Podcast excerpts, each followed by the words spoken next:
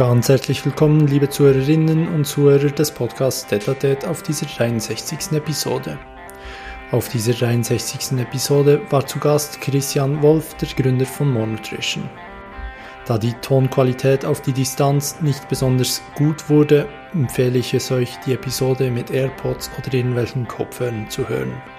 Es würde mich freuen, wenn ihr dem Podcast eine 5-Sterne-Bewertung auf Spotify und Apple Podcast gebt an dieser Stelle werde ich nicht länger und wünsche viel Vergnügen mit Christian Wolf. Los geht's. Ja, Christian, schön bist du hier auf dem Podcast Dedade zu Gast und nimmst dir Zeit dafür. Ähm, wie, wie lebt es sich aktuell in, in Kapstadt? Also was, was ich spannend fand, war, ähm, ich habe einen Freund hier, äh, Icos Kitchen heißt der, ähm, der ist auch bei uns im Team und ähm, der hat mir erzählt, dass er in, in Deutschland so relativ kurz vor, vor Burnout stand und ähm, der war eigentlich äh, quasi für so ein Haus, was von Moore organisiert wurde hier und hat gesagt, ey, er war hier drei Tage hier und plötzlich war alles weg. Mhm. so quasi all, all die fehlende Energie, er war irgendwie sechs Wochen nicht trainieren, er war total runter, alles weg innerhalb von drei Tagen. Und ähm, das ist, glaube ich, das Beste, wie ich äh, Kapstadt beschreiben kann, weil es einfach ein, ein Ort ist, der so alles bietet, was, was, was Deutschland zu dem Zeitpunkt nicht bietet. Also sowohl irgendwie Sonne, ja. aber halt auch eine, eine wunderschöne Natur. Also wirklich, du hast, du hast Berge, du hast Meer, du hast Wind, du hast Palmen, du hast Tiere. Da, äh, wirklich, also das ist unglaublich schön. Ähm, und das, das hat man ja so in, in Deutschland nicht wirklich, ne? ähm, zumindest in der Innenstadt nicht. Und hier hast du halt Innenstadt und Natur. Ähm, deswegen, das ist äh, ehrlicherweise, glaube ich, so der, der größte Luxus, den ich in meinem Leben habe, zu sagen, ich, ich kann mich halt entscheiden, dann quasi an, an so einem Ort zu wohnen und auch etwas, was mir irgendwie jeden Tag vor Augen führe, wie, wie dankbar ich da bin. Also ne, wenn ich auf dem Laufband bin und rausgucke, ich mich jeden Tag, Alter, ist das, habe ich ein Glück, dass ich das jetzt gerade haben kann. Ja. Ja, und er ist ja einer, der, der wirklich von Anfang an bei, bei Moor auch dabei war. Ja, er ist jetzt äh, sechs Jahre dabei. Ja. Und er gibt immer, immer Vollgas für diese, für diese schönen Essen und den ganzen, ähm, ja, diese, diese Gerichte, die er halt macht, ja. Genau, genau. Wie, wie ist es in Kapstadt? Man hört ja oft irgendwie wegen der Kriminalität und so. Wie ist das? Also, das ist ein Ort, wo du in, ja, durch Geschichten einfach ein bisschen vorsichtiger bist. Da ist natürlich eine, eine riesige Kluft zwischen, zwischen Arm und Reich. Mhm. Und das schafft natürlich typische äh, Probleme dann auch. Ähm, für mich gibt es so ein paar Grundregeln. Ne? Ich laufe halt irgendwie nicht mit mega teuren Sachen rum. So. Ich halte mich nicht außerhalb nachts irgendwie von, von Kapstadt auf, also von diesen inneren Gebieten, die auch sehr mhm. äh, gut bewacht und beschützt sind. Ähm, die Wohngebiete, wenn du in, in quasi äh, guten Wohngebieten bist, hast du überall Sicherheitsdienste, die quasi aufpassen. Ähm, aber klar, ne, also es, äh, man muss ein bisschen vorsichtiger sein, aber ehrlicherweise, wenn ich mir die Entwicklung von, von, von äh, Frankfurt irgendwie anschaue, von der Bahnhofsgegend, ähm, das ist jetzt auch nicht ein Ort, wo du halt sagen würdest, ja, lauf mal irgendwie nachts um 2 Uhr durch, sondern genauso gibt es halt auch hier Gebiete, wo du sagst, ah, ist halt nicht nachts um 2 Uhr nicht die schlauste Idee und ähm, wenn man sich irgendwie andersweise schlau verhält, äh, I mean, knock on wood, ne, wer weiß, vielleicht passiert mir in zwei Jahren was, aber ähm, bisher zumindest funktioniert es ganz gut. ja, wie du, du sagst, wegen dem Wetter vor allem auch bist du, bist du in Kapstadt oder generell an, an Orten, die etwas mehr Sonne, Sonne haben. Ähm, ist das der einzige Grund, warum du lieber im Ausland bist? Oder gibt es da noch andere Dinge? Ähm, also ich habe mich vor Deutschland. Also ich habe mich vor. Nee, ich habe mich, also das Problem ist, wenn man, wenn man quasi kritisch gegenüber Deutschland äh, ist, kommt das sehr schnell wie, wie Undankbarkeit gegenüber den, den Bürgern rüber. Aber ich, ich glaube, darum geht es nicht. Und ich glaube, viele Leute haben aktuell nicht so das Vertrauen in die Politik, sag ich jetzt mal. Also ich glaube, das ist jetzt nicht, was, was viele verwundert. Und ähm, dieses verlorene Vertrauen oder dieses nicht vorhandene Vertrauen hatte ich schon vor einigen Jahren. Und ich dann gesagt, okay, irgendwie habe ich jetzt nicht so das Gefühl, das entwickelt sich hier alles so in die mega richtige Richtung. Ähm, und äh, habe deswegen auch gesagt, okay, ich äh, verabschiede mich grundlegend erstmal von Deutschland. Das war äh, 21 und 22. Ich wusste damals noch nicht so ganz überhaupt, wo ich enden will. Also, dass ich jetzt zum Beispiel so lange in Kapstadt verbringe, wusste ich damals gar nicht. Ja. Und habe erstmal gesagt, okay, ich gehe erstmal raus. Ähm, es gab damals auch immer mehr Änderungen, die quasi dazu geführt haben, dass du effektiv als Unternehmer eingeflossen bist in Deutschland. Also heutzutage zum Beispiel könnte ich gar nicht mehr rausgehen und wäre wie eingesperrt. Ähm, und habe dann damals gesagt, okay, dann gehe ich erstmal raus und entscheide dann irgendwie in den nächsten Jahren, wo ich mich äh, wo ich meine Zeit verbringe. Und ähm, ich bin auch vom Kopf so, dass ich oft Neues brauche. Also es gibt ja Leute, die sagen, hey, ich liebe es, irgendwo anzukommen und meinen Ort zu haben. Und ich bin gar nicht so. ich liebe es, immer woanders zu sein. ich weiß nicht, wieso mein Kopf das so braucht, aber ich lebe zum Beispiel die meiste Zeit auch ehrlicherweise einfach aus zwei Koffern und habe gar nicht mehr an irgendwie Gegenständen, die mir gehören, sondern ein Koffer ist für Kameraequipment, einer ist für Kleidung und damit geht es dann durch die Welt. Hast, äh, ähm, hast du, hast ja, du die, den Hauptwohnsitz hast du aktuell auf Zypern, oder? Genau, ich habe den auf Zypern gelegt damals. Der Zypern hat den Vorteil, dass du nur zwei Monate im Jahr da sein musst, um quasi dort komplett gemeldet zu sein. Mhm. Das heißt, das war quasi meine, weil ich, ich, ich kann mich auch bis heute noch nicht festlegen, wo ich gerne meine Zeit so verbringe. Und äh, Zypern ist jetzt bei weitem nicht der schlechteste Ort der Welt, wenn es irgendwie auch um, um Wetter und die Leute geht. Ich habe da auch ein, ein, gutes soziales Netzwerk vor Ort, sind ja auch immer wieder viele Leute da. Also okay, also irgendwie, ne, dann mache ich erst mal Zypern, da kann ich auf jeden Fall drei, vier Monate im Jahr schön verbringen und mich gut fühlen. Mhm. Vor allen Dingen, weil es interessanterweise so ist, dass quasi dann, wenn zum Beispiel Kapstadt noch, also noch, noch oder wieder kalt ist und Deutschland noch nicht warm, ist äh, Zypern schon warm. Ja. Das quasi, kannst du mir immer von, von Sonne zu Sonne hüpfen. Ähm, und das ist aktuell so, wie ich das mache. Also ich richte mich literally nach der Sonne. Wenn es in Kapstadt warm ist, bin ich in Kapstadt. Wenn es in Kapstadt nicht mehr warm ist, bin ich in Zypern. und dann gucke ich, wo ich gerade irgendwie in Europa bin.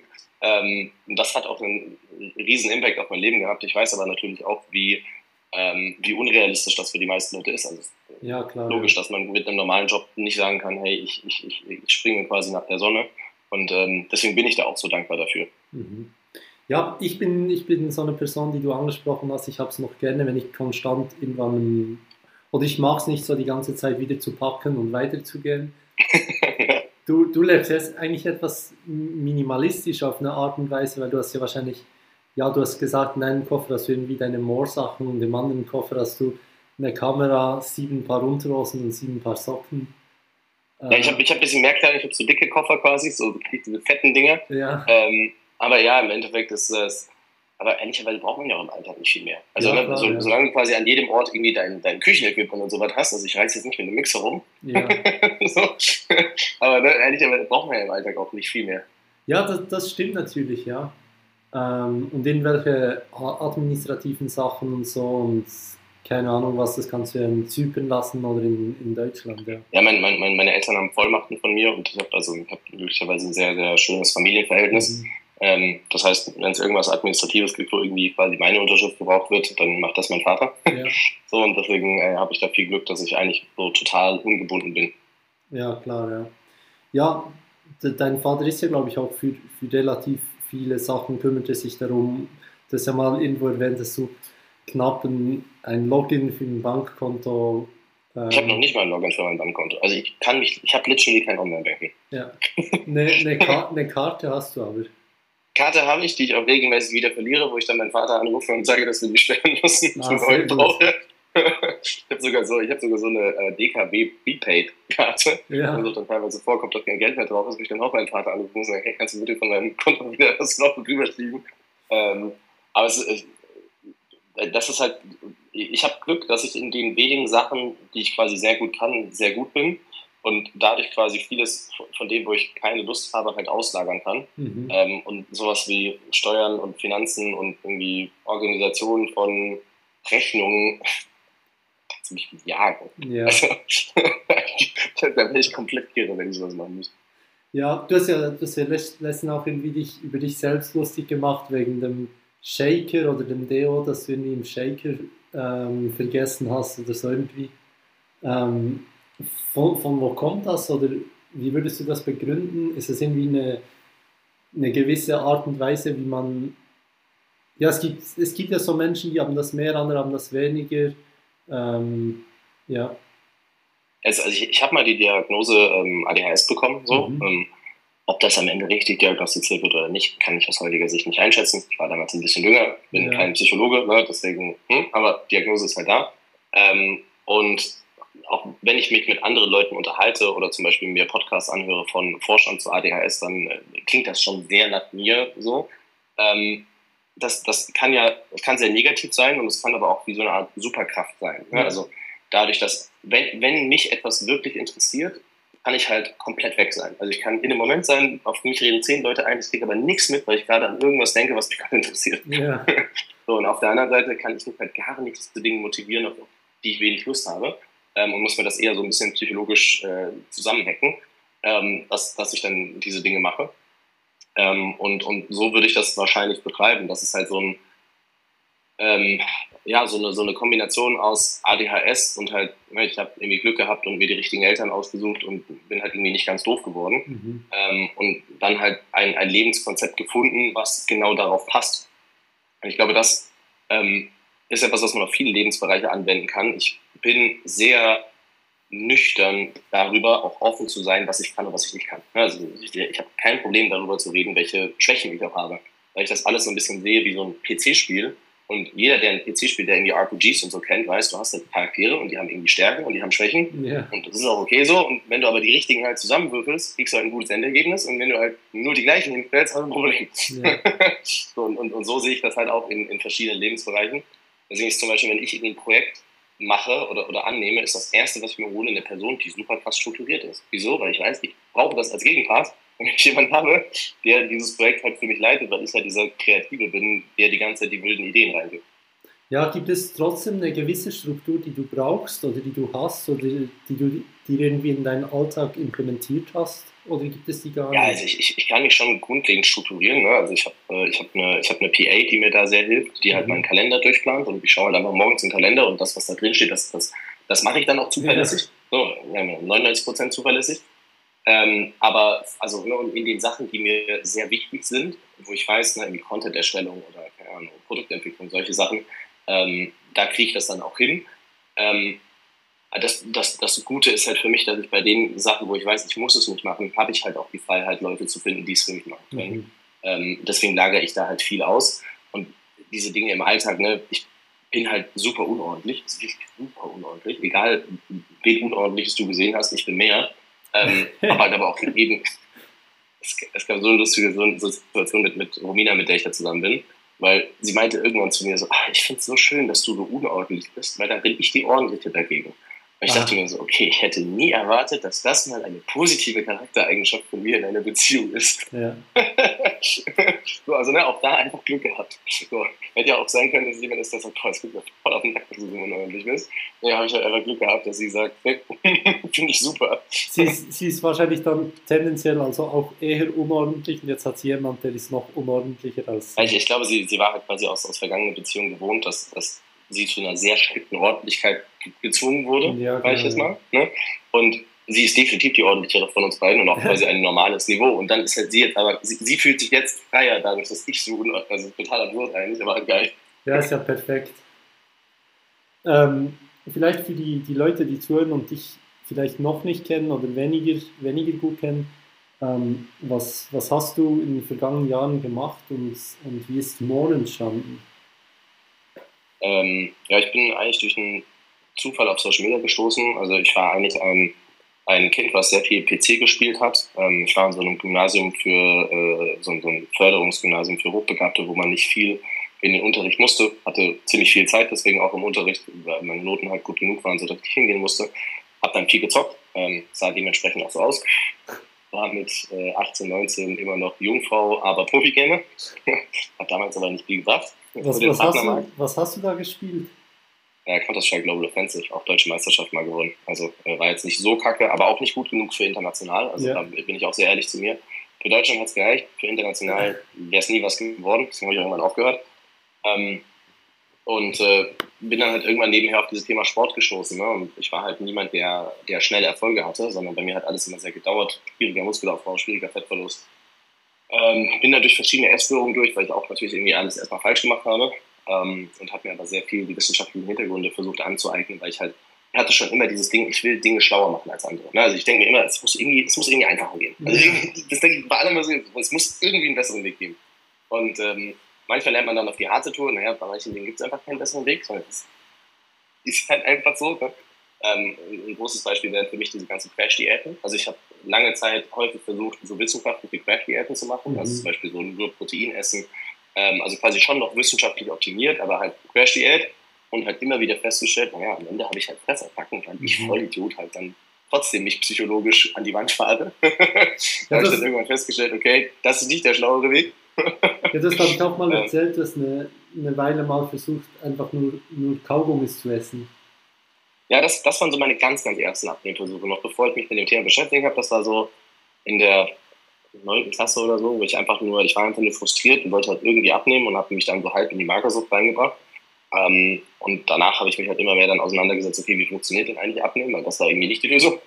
Ähm, und äh, ja, dann ähm, habe ich mir halt ziemlich viel Wissen, glaube ich, angeeignet und auch glücklicherweise einfach über damals noch Facebook-Gruppen Kontakt mit Wissenschaftlern aus dem US- und, UK-Raum gehabt. Ähm, also damals zum Beispiel in Facebook-Gruppen waren solche Leute unterwegs, die heutzutage international bekannt sind. Zum Beispiel Dr. Eric Helms, ne, kennt man heute als einen der besten Strength and Conditioning Researcher. Mit dem habe ich mich ja damals in der Facebook-Gruppe ausgetauscht, weil damals waren Facebook-Gruppen so das Ding. Ähm, und, und, durfte halt von solchen Leuten lernen und ähm, kann das auch noch bis zum heutigen Tage. Ähm, ja, und dann äh, durch den Zufall auf Social Media gestoßen äh, More gegründet. More war damals noch eine Marke, so in der Bodybuilding-Nische. Eigentlich hat sich aber mit mir immer mehr daraus entwickelt, weil ich quasi diese Bodybuilding-Nische zunehmend immer uninteressanter fand und es halt immer interessanter fand zu sagen, okay, was ist eigentlich so das, das, das Minimum, was ich machen muss an, an Effort, damit ich das schönste Leben habe. Also quasi viel mainstreamiger. Mhm. Ähm, also ne, was sind die einfachsten Ernährungsstrategien? Was, was ist das, was, wie, wie kann ich am schnellsten im Training das meiste rausholen? Immer quasi diese, diese Value-Optimierung. Ähm, und daraus ist auch im Endeffekt More entstanden. Und, und heutzutage würde ich More beschreiben als, ne, ich habe das auch letztens, habe ich mir in meiner Story quasi dafür Gedanken gemacht, so als Marke, die es jedem ermöglicht, quasi die, die, die, eigene, die eigenen Ziele, eigene Wunschfigur quasi in der Ernährung zu erreichen, ohne sich verrückt zu machen. Ne? Indem man halt Produkte macht, die irgendwie gut schmecken, Kalorien sparen und Protein erhöhen. Ähm, und äh, ja, More ist mittlerweile in dem Bereich die, die größte Marke in Deutschland. Ähm, hab das dann die letzten Jahre gemacht. Habe ich dann vor einem halben Jahr äh, weil es äh, relativ großen Aufruhr um mein Privatleben gab, auch mit falschen Behauptungen und äh, auch mit also, gerichtlich verurteilt falschen Behauptungen, nicht nur quasi so ein bisschen, ich denke, da ist das falsch, sondern es ist verurteilt falsch. Ähm, und ähm, habe aber auch gemerkt im, im, Nachhinein, dass mich diese Zeit schon krass gestresst hat. Mhm. Ähm, und ich fand das dann ganz spannend. Ich weiß nicht, ob du, ob du Robert Sapolsky kennst. Ähm, aber das ist so einer der, der führenden Biologen, äh, Stanford-Biologe, und der hat einen Podcast gemacht über Stress, also weil er sich sehr viel mit dem Thema Stress beschäftigt. Und er hat zum Beispiel auch erklärt, dass wenn du sehr gestresst bist, ist das Erste, was quasi flöten geht, Empathie. Was ich sehr spannend fand. Mhm. Also quasi so dieses, eine empathische Art und Weise geht quasi flöten, wenn du viel Stress hast. Und das konnte ich sehr bei mir erkennen in den letzten Jahren. Ähm, so dass ich einfach sehr wenig Empathie hatte für Menschen, die irgendwie äh, Blödsinn erzählt haben oder so auf Social Media und dann auch gerne mal das äh, etwas aggressiver korrigiert habe, was einfach nicht cool war. Ja, wo, wo, ähm, wofür du ja dann auch oftmals kritisiert wurdest.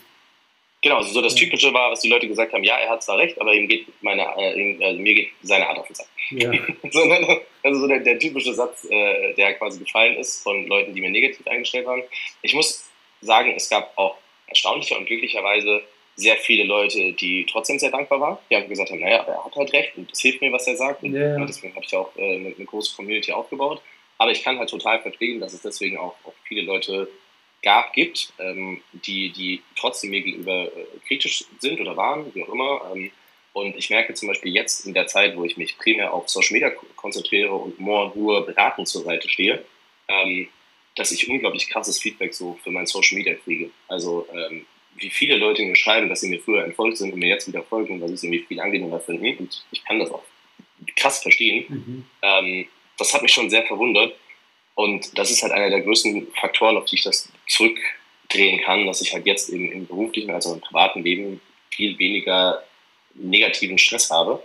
Ähm, und deswegen will ich das auch so halten die nächsten Jahre. Und das war eine lange Kurzgeschichte quasi, was ich mache. Ja, was, vielleicht um, um kurz auf das, das Thema also das Gesundheitsthema einzugehen. Was, was denkst du, wie viel Potenzial es in diesem Bereich, Bereich noch gibt? Also in, inwiefern meinst du die Frage? Ja, also, weißt du, durch, durch neue Produkte ähm, noch mehr Leute erreichen, ähm, ja. Ich glaube, also es scheitert ja bei niemandem daran oder bei wenigen Leuten daran, dass sie nicht wissen, dass sie tun sollen. Also wenn wir uns irgendwie die Statistiken anschauen, ähm, dann ist Übergewicht ein Riesenproblem. So. Und Übergewicht ist halt neben Rauchen der, der größte Faktor, den man verändern kann, um länger zu leben und besser zu leben und gesünder zu leben und eigentlich alles besser zu haben. Also es kann mir niemand erzählen, dass ein übergewichtiges Leben besser ist als ein nicht übergewichtiges Leben. Also, mhm. Wenn, wenn, quasi alles gleich wäre und jeder, jemand könnte sich entscheiden und ich hätte noch irgendwie genau die gleiche Freude am Essen und so weiter, dann würde ja wahrscheinlich auch jede übergewichtige Person sagen, hey, Natürlich geht es mir besser, wenn ich irgendwie zwei Stockwerke laufen kann, ohne auf der Fuße zu sein. Ähm, und das, was ja dagegen steht, ist ja nicht das fehlende Wissen. Also die meisten Leute wissen irgendwie, okay, ich muss irgendwie weniger Kalorien zu mir nehmen, Eiweiß wissen viele schon wieder nicht, aber das ist noch ein mhm. anderes Thema, dass man mehr Eiweiß braucht. Und ich muss mich irgendwie mehr bewegen. So, das wissen alle und trotzdem sind noch viele übergewichtig. So, und dann ist natürlich die Frage, okay, wieso ist das so? Weil natürlich die ganz viele Dinge gegen uns arbeiten. Ne? Die Lebensmittelindustrie arbeitet eher dafür, dass man immer mehr Kalorien zu sich nimmt, weil man halt dann mehr Produkte konsumiert. Wie das soziale Umfeld arbeitet in vielen Teilen dagegen, die Gewohnheiten arbeiten dagegen und unser Job ist eben zu sagen, okay, wie können wir es einfacher machen? Und ich glaube, dass quasi auf dem Weg hin zu, es wird immer einfacher, da hat sich die letzten Jahre schon, schon viel getan. Ähm, und dazu gehört nicht nur welche Produkte, sondern auch halt welche psychologische Unterstützung. Da versuchen wir auch viel zu machen über Instagram, quasi in der Story auch zu motivieren und zu zeigen, hey, wie machen wir es und wie kannst du mit deinen Freunden machen und Ahnung, was machst du, wenn dein Partner dich nicht unterstützen will und mhm. nur, da, gehört ja, da gehört ja viel mehr zum Thema Abnehmen als einfach nur die Ernährung oder nur das Training. Ähm, und ich glaube, da kann sich noch super viel tun, weil ähm, sonst wären wir ja schon da. Also, wenn es nicht so wäre, wäre ja schon niemand mehr übergewichtig. und dadurch, dass das nicht der Fall ist, muss es noch viel Potenzial geben. Mhm. Ja, macht, macht Sinn, ja. Du bist ja, glaube ich, ursprünglich auch ein wenig wie ich zu, über Videos von zum Beispiel Misha und Patrick auf das ganze Thema gekommen. Wie, ich habe damals noch angefangen mit diesen ganzen super OG-YouTubern. Ich weiß nicht, ob du Matt August und, und Jackie Labado und Chris Jones und so kennst, diese ganze US-Bubble. Von Gymshark. Genau, Matt ja. August von Gymshark und Chris Labado, ähm, äh, Chris Jones von Physiques of Greatness, irgendwie Hot Twins, diese ganze ultra alte Bubble, sag ich mal. Das waren noch so meine Anfänge. Ja. Wie, wie blickst du rückblickend auf diese Zeit zurück? Ich glaube, im, im, Rahmen der Möglichkeiten haben die Leute alle das gemacht, was, was, was, was ihnen am, am sinnvollsten erschien und, und, und war.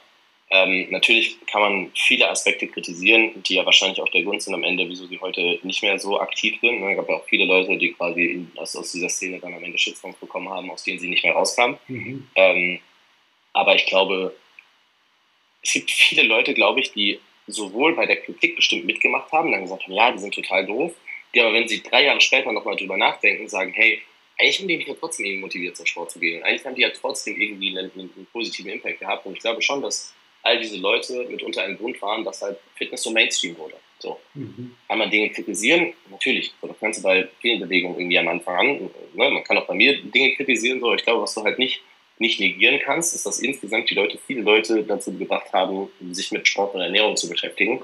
Und ob dann am Ende jeder irgendwie Netty war und ob da, ne, und geht jetzt alles diskutieren. Ähm, aber insgesamt war es, glaube ich, besser als, als vieles andere, was passiert ist. Mhm.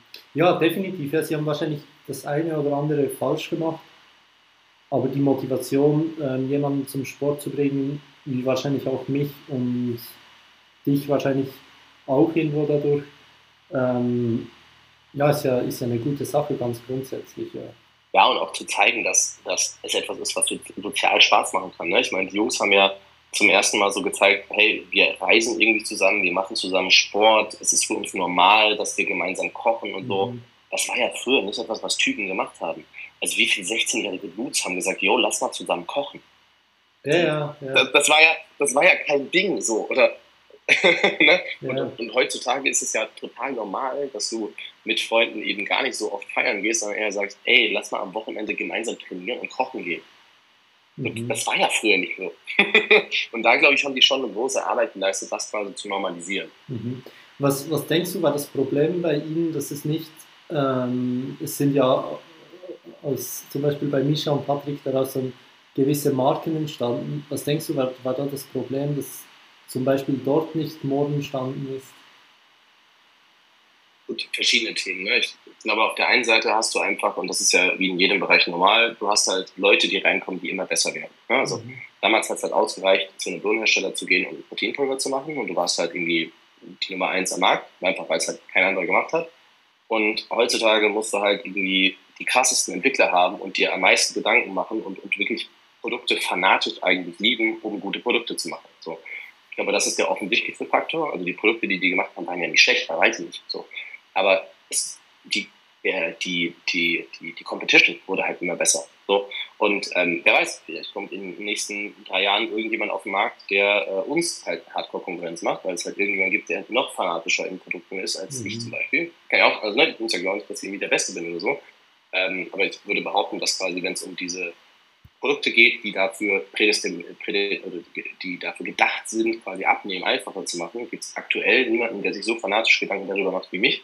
so. Und ich habe einfach das Glück, dann viele gute Leute um mich zu haben, die mir helfen können, das umzusetzen.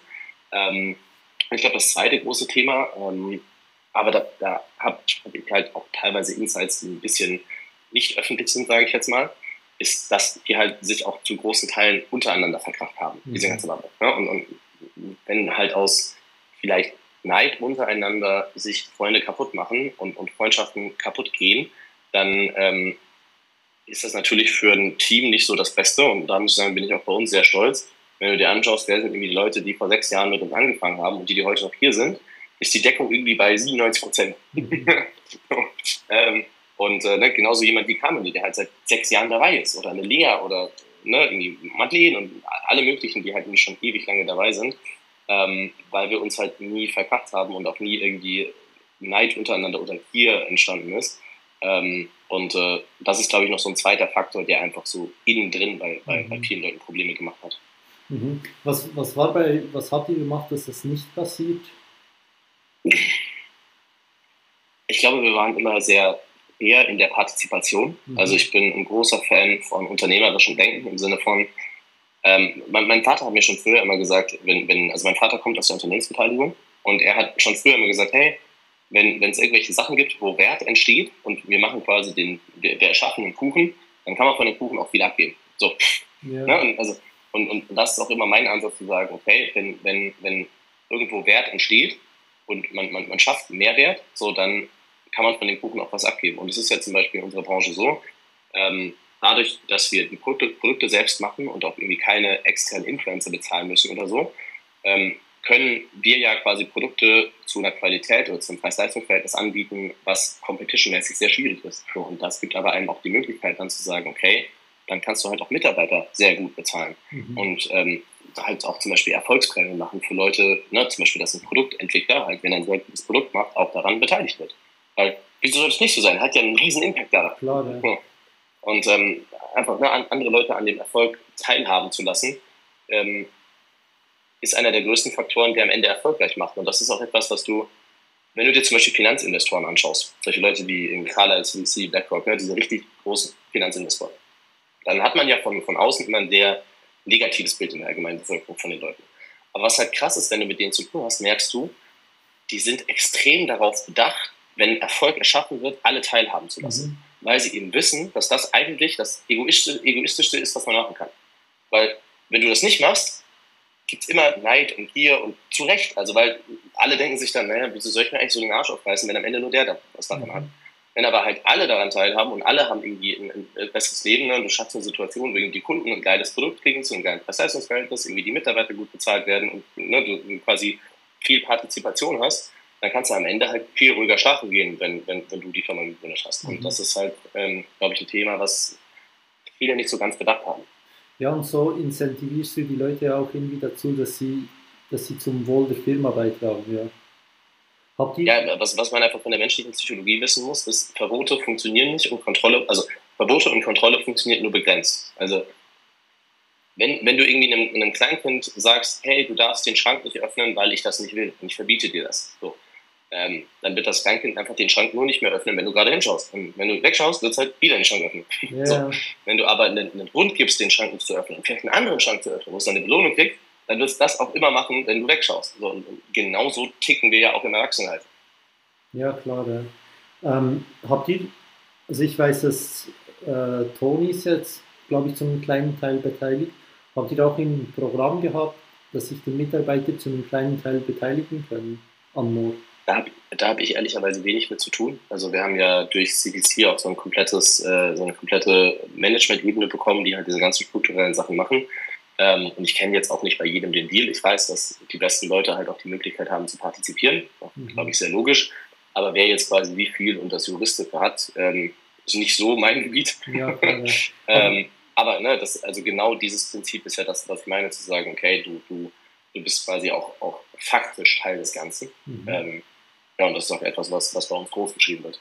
Genau, aber jetzt vor der Zeit mit, mit, äh, mit CVC gab es das nicht.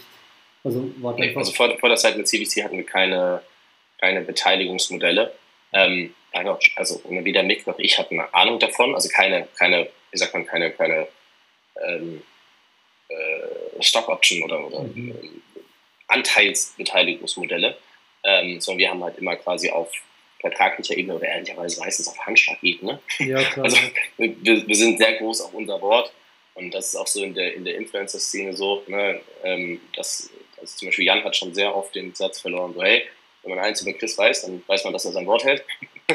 ähm, und äh, ich bin dann noch ein sehr Oldschool-Typ im Sinne von, hey, wenn wir sagen, hey, lass uns das so machen und wenn es so läuft, dann verspreche ich dir das, dann wird es das auch geben und das macht es einem im, im, äh, im persönlichen Geschäftsleben halt auch viel einfacher, weil teilweise, teilweise machst du ja Dinge und weißt noch gar nicht, was der Outcome sein wird. Mhm. Ne?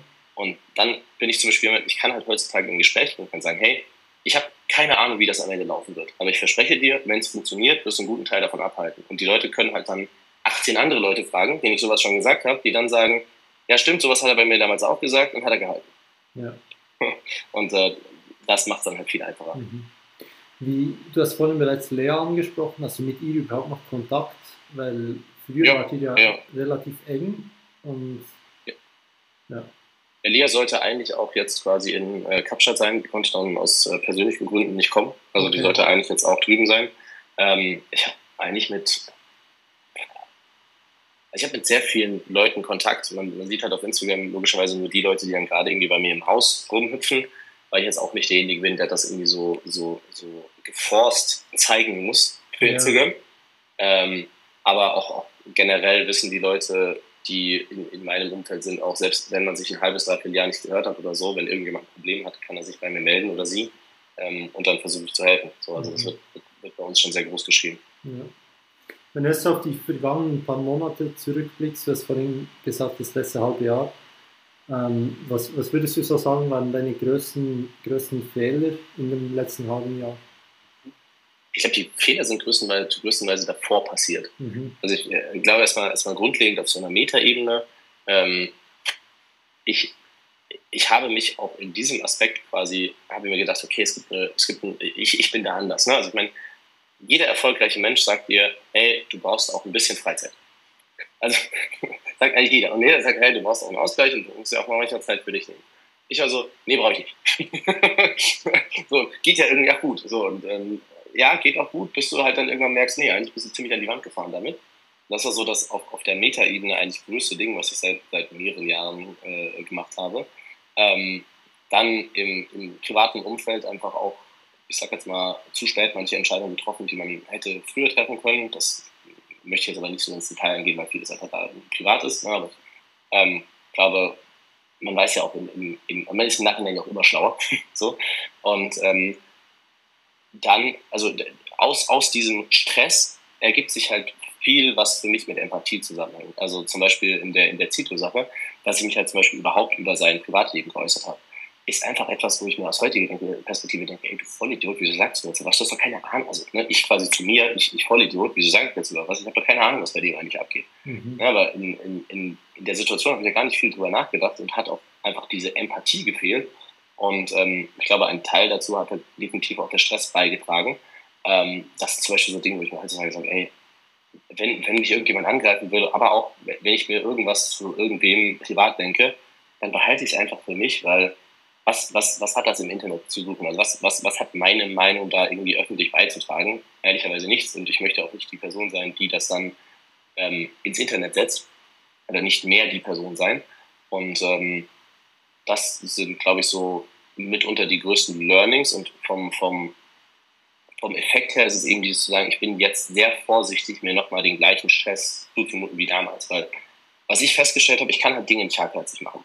Also ich könnte jetzt zum Beispiel nicht sagen, okay, ich, ich leite wieder komplett More und mach's aber mit weniger Passion als damals. Das, das, also ne, ich lasse einfach, ne, wenn die Versand dann langsamer ist, dann lass es einfach gut sein. Das, das könnte ich nicht. So, und deswegen habe ich diesen Modus für mich gefunden, dass ich sage, okay, ich bin strategischer Berater, weil dann ist es einfach nicht meine Verantwortung und ich kann aber trotzdem sagen, Leute, ihr müsst das verbessern. Aber für mich ist halt Schluss ab dem, Leute, ihr solltet das und das machen und dann müssen die halt entscheiden, okay, machen sie es oder machen sie es nicht oder machen sie es mhm. anders, als ich gesagt habe. Aber es ist halt nicht am Ende der, der Druck, der auf mir lastet von, ist es wirklich passiert? Ja, ja spannend, ja. Was, was, würdest, du, was würdest du sagen, war, war geschäftlich so der, der größte Fehler, den du gemacht hast, da mit der, mit der More-Messe, oder? Nicht was?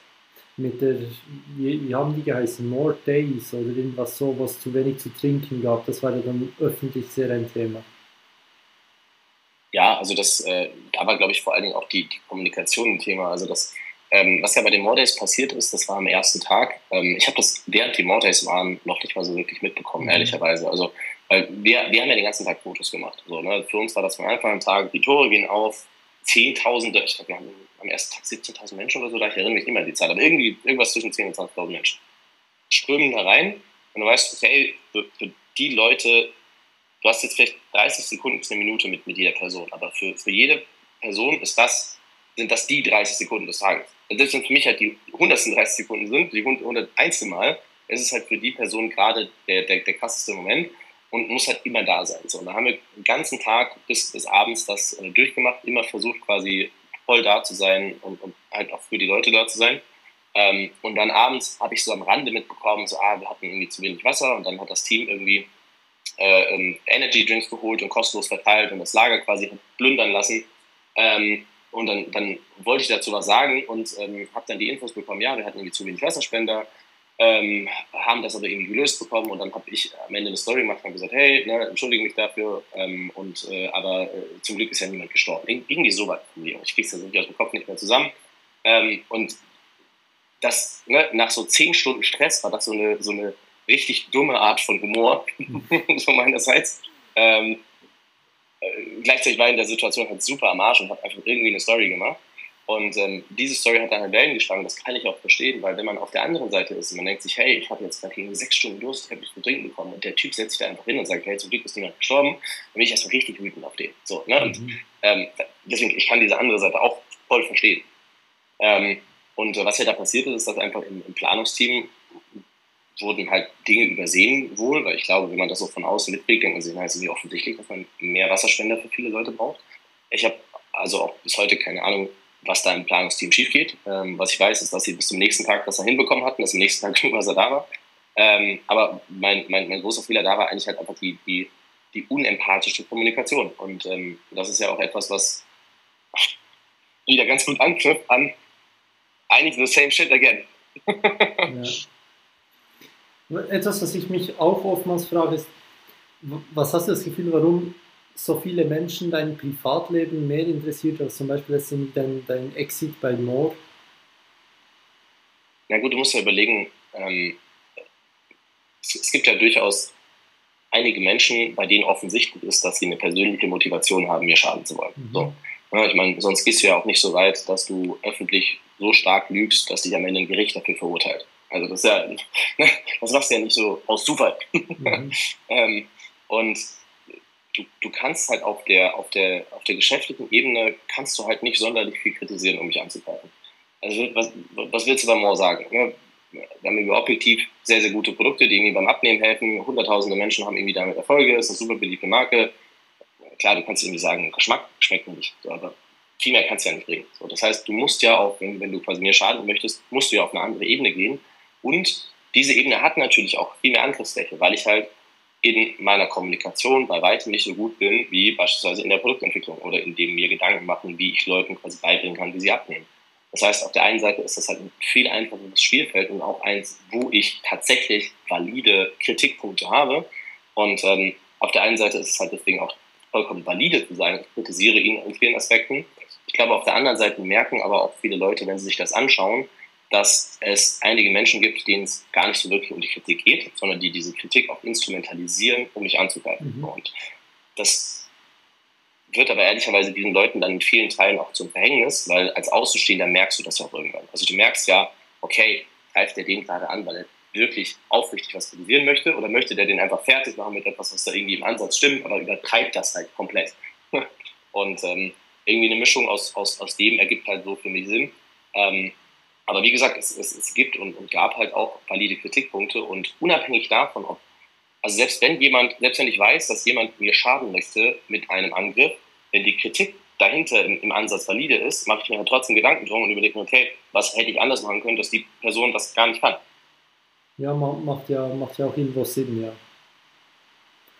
Ähm, hast du seit dem, seit dem Exit bei Moore das Gefühl, dass sich Moore selbst noch in die richtige Richtung entwickelt oder geht der ursprüngliche Gedanke zu einem gewissen ein wenig verloren? Ich hatte letztens eine Story dazu gemacht, ähm, weil es gibt ja, also das, das, das, Team, was da aufgestellt ist in der Produktentwicklung, ist ziemlich krass. So. Mhm. Und ähm, auf der anderen Seite habe hab ich natürlich ein sehr starkes Bild davon, okay, wie tickt die Community? Ne? Also was brauchen die Leute wirklich? Wie sind sie finanziell aufgestellt und so weiter? Und wir sind ja gerade in einer, in einer ökonomischen Lage auch, wo vieles anders ist als vor zwei Jahren oder drei Jahren. Ne? Irgendwie Inflation kickt, Gehälter ziehen nicht nach, Strom wird teuer, alles ein bisschen schlimmer als damals oder deutlich schlimmer auch. Ähm, so und, und dann hast du halt gemerkt, okay, es kommen viele Produkte, die ich sehr geil finde. Also der, der Ice Coffee, der Cookie Crumble, den suchte ich die ganze Zeit. der kam nach meinem Exit. So. Ähm, aber auf der anderen Seite kommen halt auch irgendwie so Produkte wie ja, äh, Schokosmarties. Ja, die sparen irgendwie ein bisschen Zucker und so, aber die sind halt Preis-Leistungsprodukt, wo ich jetzt sagen würde, hey, wenn du quasi knapp bei Kasse bist, würde ich mir das halt nicht kaufen, weil es halt beim Abnehmen jetzt bei weitem nicht so hilft, wie halt ein gutes Protein.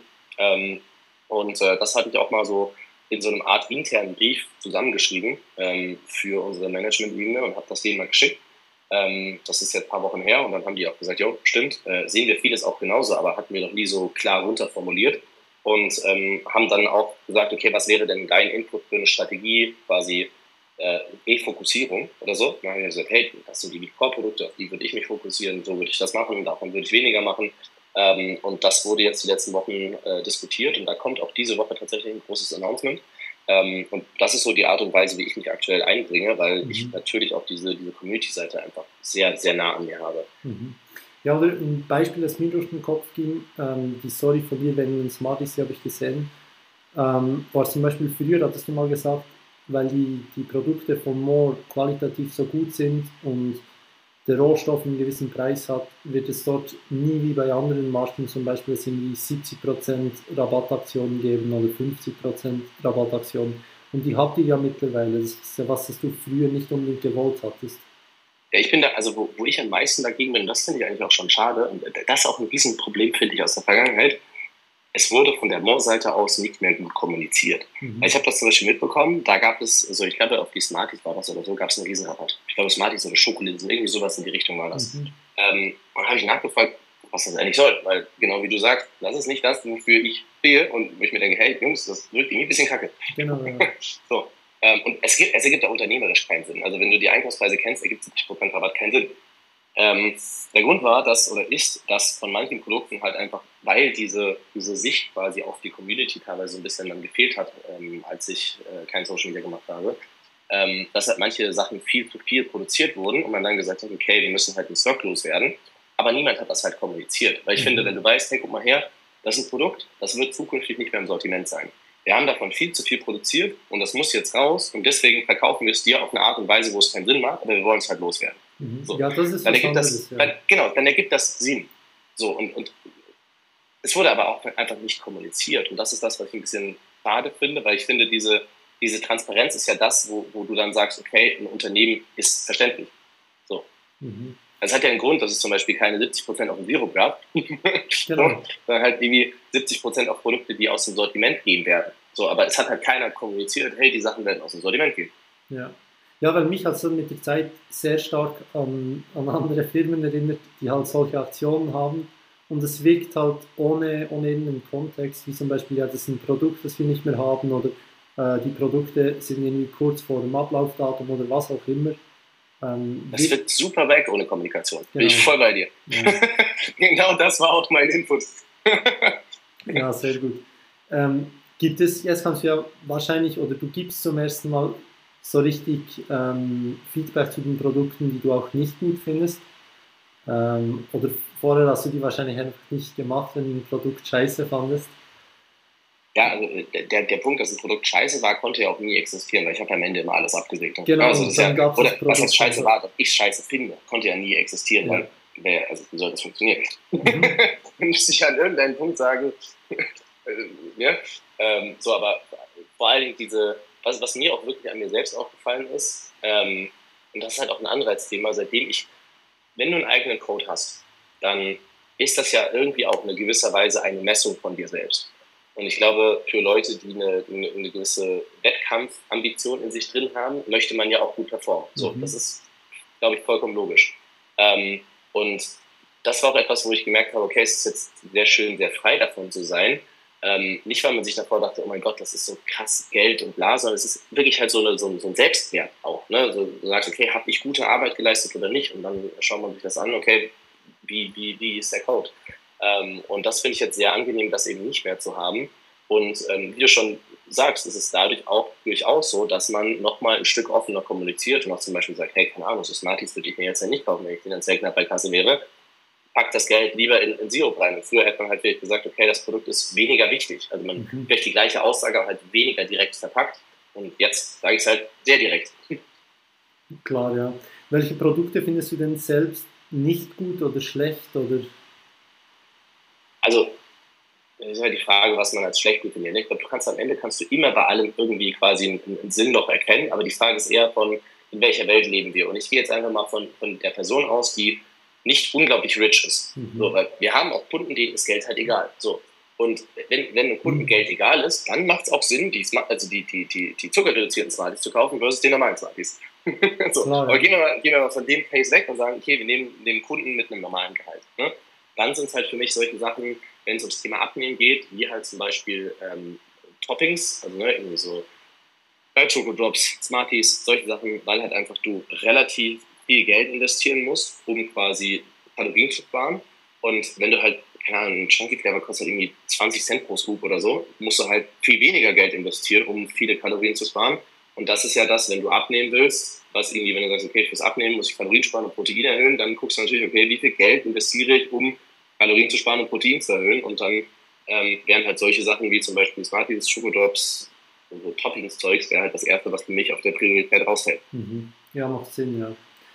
Ähm, jetzt in Deutschland, so, wer sind eigentlich aktuell eure, die, die größten, größten Wettbewerber von, von Moore? Gute Frage. Ähm,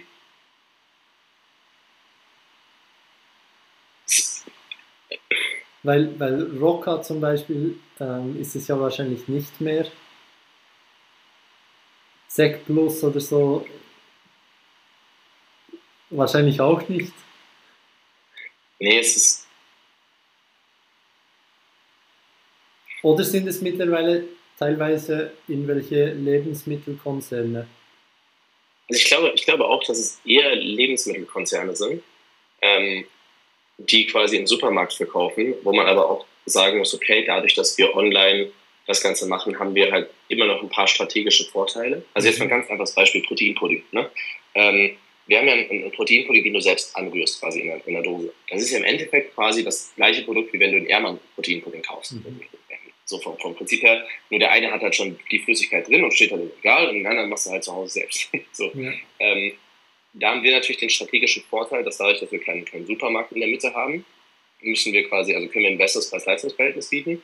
Ähm, und dadurch, dass es pulverisiert ist und der, also wenn du jetzt irgendwie Hermann Proteinpudding nehmen würdest, müsstest du wahrscheinlich, ich weiß nicht, 10, 12, 15 Stück oder so quasi zusammennehmen und hättest natürlich ein viel größeres Volumen, weil die ja schon die Flüssigkeit drin haben. Wir haben nur die Dose mit dem Pulver und du fügst die Flüssigkeit selbst hinzu, das heißt, du hast viel weniger Transport, viel weniger ne, Material und. Ähm, da haben wir halt dann den Vorteil durch das Online-Thema, dass wir halt einfach einen günstigeren äh, Portionspreis anbieten können.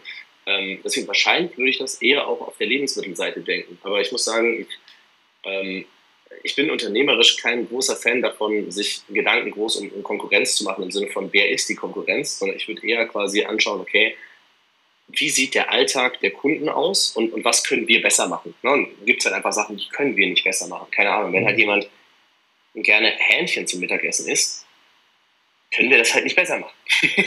so. Und da gibt es für uns keinen Ansatz. Also da machen wir nicht irgendwie ein, ein Fake-Hähnchen und versuchen dir zu sagen, dass es besser ist als der Hähnchen, sondern brauch einfach bitte dein Hähnchen. so, ne? Und, aber quasi bei den Themen, wo wir sagen hey, das könnte, Light Defects, das beste Beispiel. Da haben wir gewusst, okay, das können wir besser machen, indem wir Sirup machen. Und dann haben plötzlich alle Leute gewechselt von, ich kaufe mein Landgerät im Supermarkt zu, ich kaufe mir einfach Sirup und mische das mit Wasser an. Mhm. Weil es halt Sinn ergibt für den Kunden. Und, und so sehe ich das viel eher. Also ich gucke eher auf den Alltag der Kunden. Mhm. Aber das, was zum Beispiel, was die Produktkategorie ähm, Proteinpulver anbelangt, schaut ihr ja sicher manchmal, was machen da die Konkurrenten?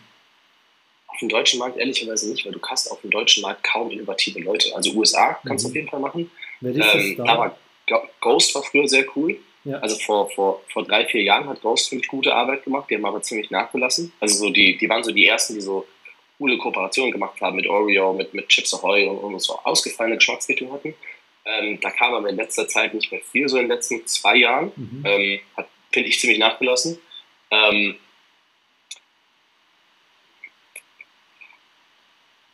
Ja, also wenn ich, ich meine, ich ich, ich betreue zum Beispiel einen, einen, Arzt in den USA, einer der führenden Stammzellenärzte, das ist ein äh, persönliches Marketing, helfe ich mit. Ähm, und, und jedem aus den USA, dem ich zum Beispiel unsere Produkte schicke, die sagen, krass, also das haben sie da vor Ort nicht, so geschmacklich. ähm, deswegen, also ich, wir, wir, schauen uns alles an, wir testen alles. Ähm, aber ich muss schon sagen, die, die Geschmacksentwicklung von, von Moore ist ziemlich crazy für mich. Mhm. Wie, wie groß ist denn Moore mittlerweile international? Äh, international wird noch gar nicht gemacht, habe ich, also zumindest vor dem letzten halben Jahr noch nicht. Ja. ähm, was jetzt aktuell der Plan ist, weiß ich ehrlicherweise nicht. Ähm, ja, weil ich glaube jetzt auch nicht, dass es viel weiter ist. Ja. Ja, weil, das ist aktuell gar kein Fokus. Ja, weil ES, ESN zum Beispiel ist jetzt auch in Holland präsent. Ja. Ja, also da bin ich ziemlich raus, weil auch mir macht dieses ganze Creator-Ding ja auch Spaß, aber da bin ich halt auch irgendwie logischerweise auch auf Deutschland limitiert. Mhm. Ähm, deswegen habe ich so vom Ausland gar keine Ahnung. Ich könnte ja auch nicht sagen, was die jetzt gerade in Holland machen. Klar, ja. Ähm, vielleicht nachdem ähm, oder die, die gesamte Mordhistorie ein bisschen im Rückblick, wie hat, wie hat sich das so entwickelt über die, die sechs Jahre, also oder sieben Jahre, wie viele Jahre waren es? Sechs? Ja, ja ich glaube sechs, sieben, was haben wir denn? 18, glaube ich, 17, 18? Gute Frage. Mhm. Ich weiß das Grün, das nicht mal auswendig. Ja, aber das ging relativ schnell. Ja, ähm, also Moore hat ja gestartet mit dieser Bodybuilding-Nische, wie gesagt, und, mhm. und, auch deswegen einfach rein mit Nahrungsergänzungsmitteln, also ne, Omega-3, D3, K2, solche Sachen alles. Ähm, und dann hat sich aber mein persönliches Interesse, also Moore hat sich schon immer sehr entwickelt mit meinem persönlichen Interesse, einfach logisch, weil irgendwie die Person, die dafür kommuniziert hat. Ähm, und ich wollte mich auch nie verstellen für Social Media. Also als mein eigener Fokus sich gewechselt hat zu, hey, ich will eigentlich nur gut aussehen, gesund sein und dafür wenig möglichst tun, habe ich halt nicht so getan, als ob ich trotzdem noch den Bodybuilding-Lifestyle mache, sondern wir haben halt die Marke gewechselt. Oder quasi die Marke verändert. Ähm, und dann hat das halt immer mehr angefangen mit Produkten zum Kaloriensparen und, und Co. Und ich habe halt da auch gemerkt, okay, man hat halt einen viel krasseren Impact, weil ähm, am Ende hast du ja eine erfolgreiche Firma, wenn du es schaffst, das Leben von Leuten zu verändern. So, das ist ja irgendwie logisch. Das heißt, je, je, je mehr Impact man hat, desto besser ist auch die Firma. Ähm, also es ist gar kein altruistisches im Sinne von, ich will irgendwie, äh, keine Ahnung, äh, eine Legacy hinterlassen oder so, sondern äh, wenn du eine bessere Firma haben willst, musst du bessere Arbeit für deinen Kunden leisten. Ähm, und, und da haben wir halt gemerkt, okay, das, was wir da machen in dem Bereich von, hey, ich helfe einfach, also meine Zielgruppe zum Beispiel sind ja primär Frauen ähm, und Frauen, die halt abnehmen wollen. Und das Coole ist an dem Bereich, du kannst da fast jeder Person helfen. Also wenn ein Mann auf mich zukommt und sagt, hey, ich will der nächste Urs Kalitschinski werden, dann musst du halt 99% der Typen sagen, sorry, kannst du kaufen von uns, was du willst, wirst du einfach nicht. Ne? Also ist einfach so. Wenn aber eine Frau auf dich zukommt, die 120 Kilo wiegt und sagt, hey, ich will wieder mit meinen Kindern spielen können, ohne außer Puste zu sein, kannst du 99% der Fälle sagen, ja, das ging nicht. und, und, und das ist halt das Geile, dass das Verbrechen zu halten ist viel einfacher, weil du weißt, okay, du musst es halt schaffen, dass die ein Kaloriendefizit erreichen. Mhm. Und da gibt es irgendwie ganz viele Hürden und wie sie das hinkriegen und, und, Fressattacken und so, aber an sich ist es physiologisch möglich. Ähm, das ist halt bei sowas wie ich will der nächste Urs werden, für die meisten Leute halt unmöglich. und, und das ist irgendwie das, was mich logisch dann auch in dem Bereich sehr gecatcht hat, weil du halt es, es viel replizierbarer machen kannst und dadurch halt auch dann eben eine, eine, eine, eine, eine, eine ein Wertoffering als Firma hast, wo du sagst, okay, ich kann dein Versprechen auch halten. Weil wir sind ja die Firma, wir versprechen, wenn du das machst, was wir sagen, dann wirst du abnehmen. Und wirst irgendwie gesund abnehmen. Also du wirst Fett verlieren und, und wahrscheinlich mehr Muskelmasse haben. Mhm. Und das ist ja etwas, das ergibt für jeden, der, der Fitness versteht, logisch Sinn zu sagen, hey, wenn die Produkte dabei helfen, ein Kaloriendefizit zu erreichen und mehr Protein zu haben, dann werden die Leute Fett verlieren und Muskelmasse aufbauen. So. Zumindest einiges an Fett verlieren. Das, da kann, kann ja niemand dagegen sprechen. Ähm, mhm. Und das ist das, was, was, am Ende quasi dann auch der, der größte Entwicklungsstep war. Mhm. Wolltest, wolltest, du selbst mal wie, wie Urs aussehen oder also ich glaube früher auf jeden Fall. Ähm, also Urs sieht ja auch geisteskrank gut aus. Also wenn man nach Bodybuilding steht, also das hat ja noch nicht mehr mit Frauen zu tun, wenn man auf Bodybuilding steht, sieht Urs halt auch geisteskrank gut aus. ähm, So, ich äh, habe früher mir auch tatsächlich das ganze Natural Bodybuilding Zeug und so ja auch gegeben. Ich dachte, boah, das könnte voll cool sein. So, und dann, halt nicht mal im Ansatz, also die Genetik dafür. ähm, also vor, vor allem nicht für Natural Bodybuilding mit einer, mit einer Testosteron-Unterfunktion, ähm, aber auch nicht für Unnatural Bodybuilding. Also auch als ich mal mehr probiert habe, ich habe auch dann mit allem irgendwie ein bisschen rumexperimentiert, ähm, habe ich auch gemerkt, da passiert bei mir einfach nicht viel. Ähm, so, deswegen hat, das war so ein bisschen wie, wie beim Zocken für mich, wo ich dann gemerkt habe, jo, ist ja nice, dass du das jetzt willst, aber wirst du halt nicht. Man muss ja noch sehr ehrlich zu mir sein. Gut, du, du, bist ja, du bist ja schon gut trainiert. Ja, aber also, ich meine, ich wiege jetzt irgendwie 88 Kilo oder so auf 1,90. So, ich bin ganz gut lean, deswegen sieht das immer ganz gut im T-Shirt aus. Und klar, wenn du mich jetzt gegen einen Normalbürger stellst, sage ich jetzt mal, bin ich breiter als der Normalbürger. Aber wenn du mich in die Fitnessszene stellst, irgendwie mit einem Kurs und wer da noch alles rumhüpft, äh, habe ich nicht mal, also ne, da darf ich nicht mal in denselben Raum. Ja, ja. um es mal so zu sagen. Ja. Wie sieht es eigentlich mit, mit OAs aus? Also, das hat ja ursprünglich einmal Benny gegründet, ganz mhm. am Anfang. Und wie ging das anschließend weiter? Warst du da auch mal ein Teil davon oder gehört das nach wie vor Benny oder gehört das, wem gehört das jetzt? Ich glaube, eine meiner, meiner, meiner äh, Fähigkeiten so die letzten Jahre war zu sehen, wer welches Potenzial hat. Mhm. Ähm, und ich habe damals Benny mit ähm, Jan und Artep und, und, Jimmy zusammengebracht, also Jan, der Jack Sweeter, ähm, und äh, habe die an einen Tisch gebracht und habe gesagt, hey, ich glaube, wenn die Jungs mehr bei OAs übernehmen würden, dann wird das Ding funktionieren. Weil ähm, Jan war einfach schon immer ein Typ, der hat sich für Mode interessiert, ist auch einfach ein gut aussehender Dude, so, kann das auch stylisch irgendwie verkörpern. Ähm, und ähm, habe dann halt in ihm das gesehen und in dem Team um ihn herum und habe Benny überzeugt zu sagen, hey, hol die doch mit rein. Und eigentlich war das auch so wirklich dann erst die wirkliche Gründung, weil quasi die ganze Marke und Co. erst, erst dann so wirklich entstanden ist. Na klar, die Firma und so wurde vorher gegründet, aber am Ende geht es ja darum, wie ist die Marke entstanden, was macht die Marke und, und wie macht die Produkte. Ähm, und dann ist das quasi über Zeit so geworden, dass die immer größerer Teil davon wurden und äh, auch das Team quasi die komplette Leitung bekommen hat. Ähm, wie viel Ben jetzt heutzutage noch macht, weiß ich nicht. Müsste ich die Jungs fragen. Mhm. Aber das war quasi so eigentlich mein, mein, ähm, mein Input dazu, einfach die Parteien zusammenzuführen, zu sagen, hey, irgendwie wird das wahrscheinlich funktionieren. Mhm. Moor war jetzt eigentlich dein, dein erstes Startup, um das mal so zu formulieren. Und oftmals probieren ja Leute ganz, ganz viel aus, bevor sie etwas finden, das dann funktioniert. Oder jedenfalls die Leute, die unbedingt etwas gründen wollen. Ähm, bei dir war das nicht der Fall. Du hast davor, soweit ich weiß, den einen oder anderen Studiengang ausprobiert und dann wieder abgebrochen. Ich habe auch tatsächlich schon mal ein Supplement davor gemacht. Schon? Was, was hast ja. du dann davor gemacht?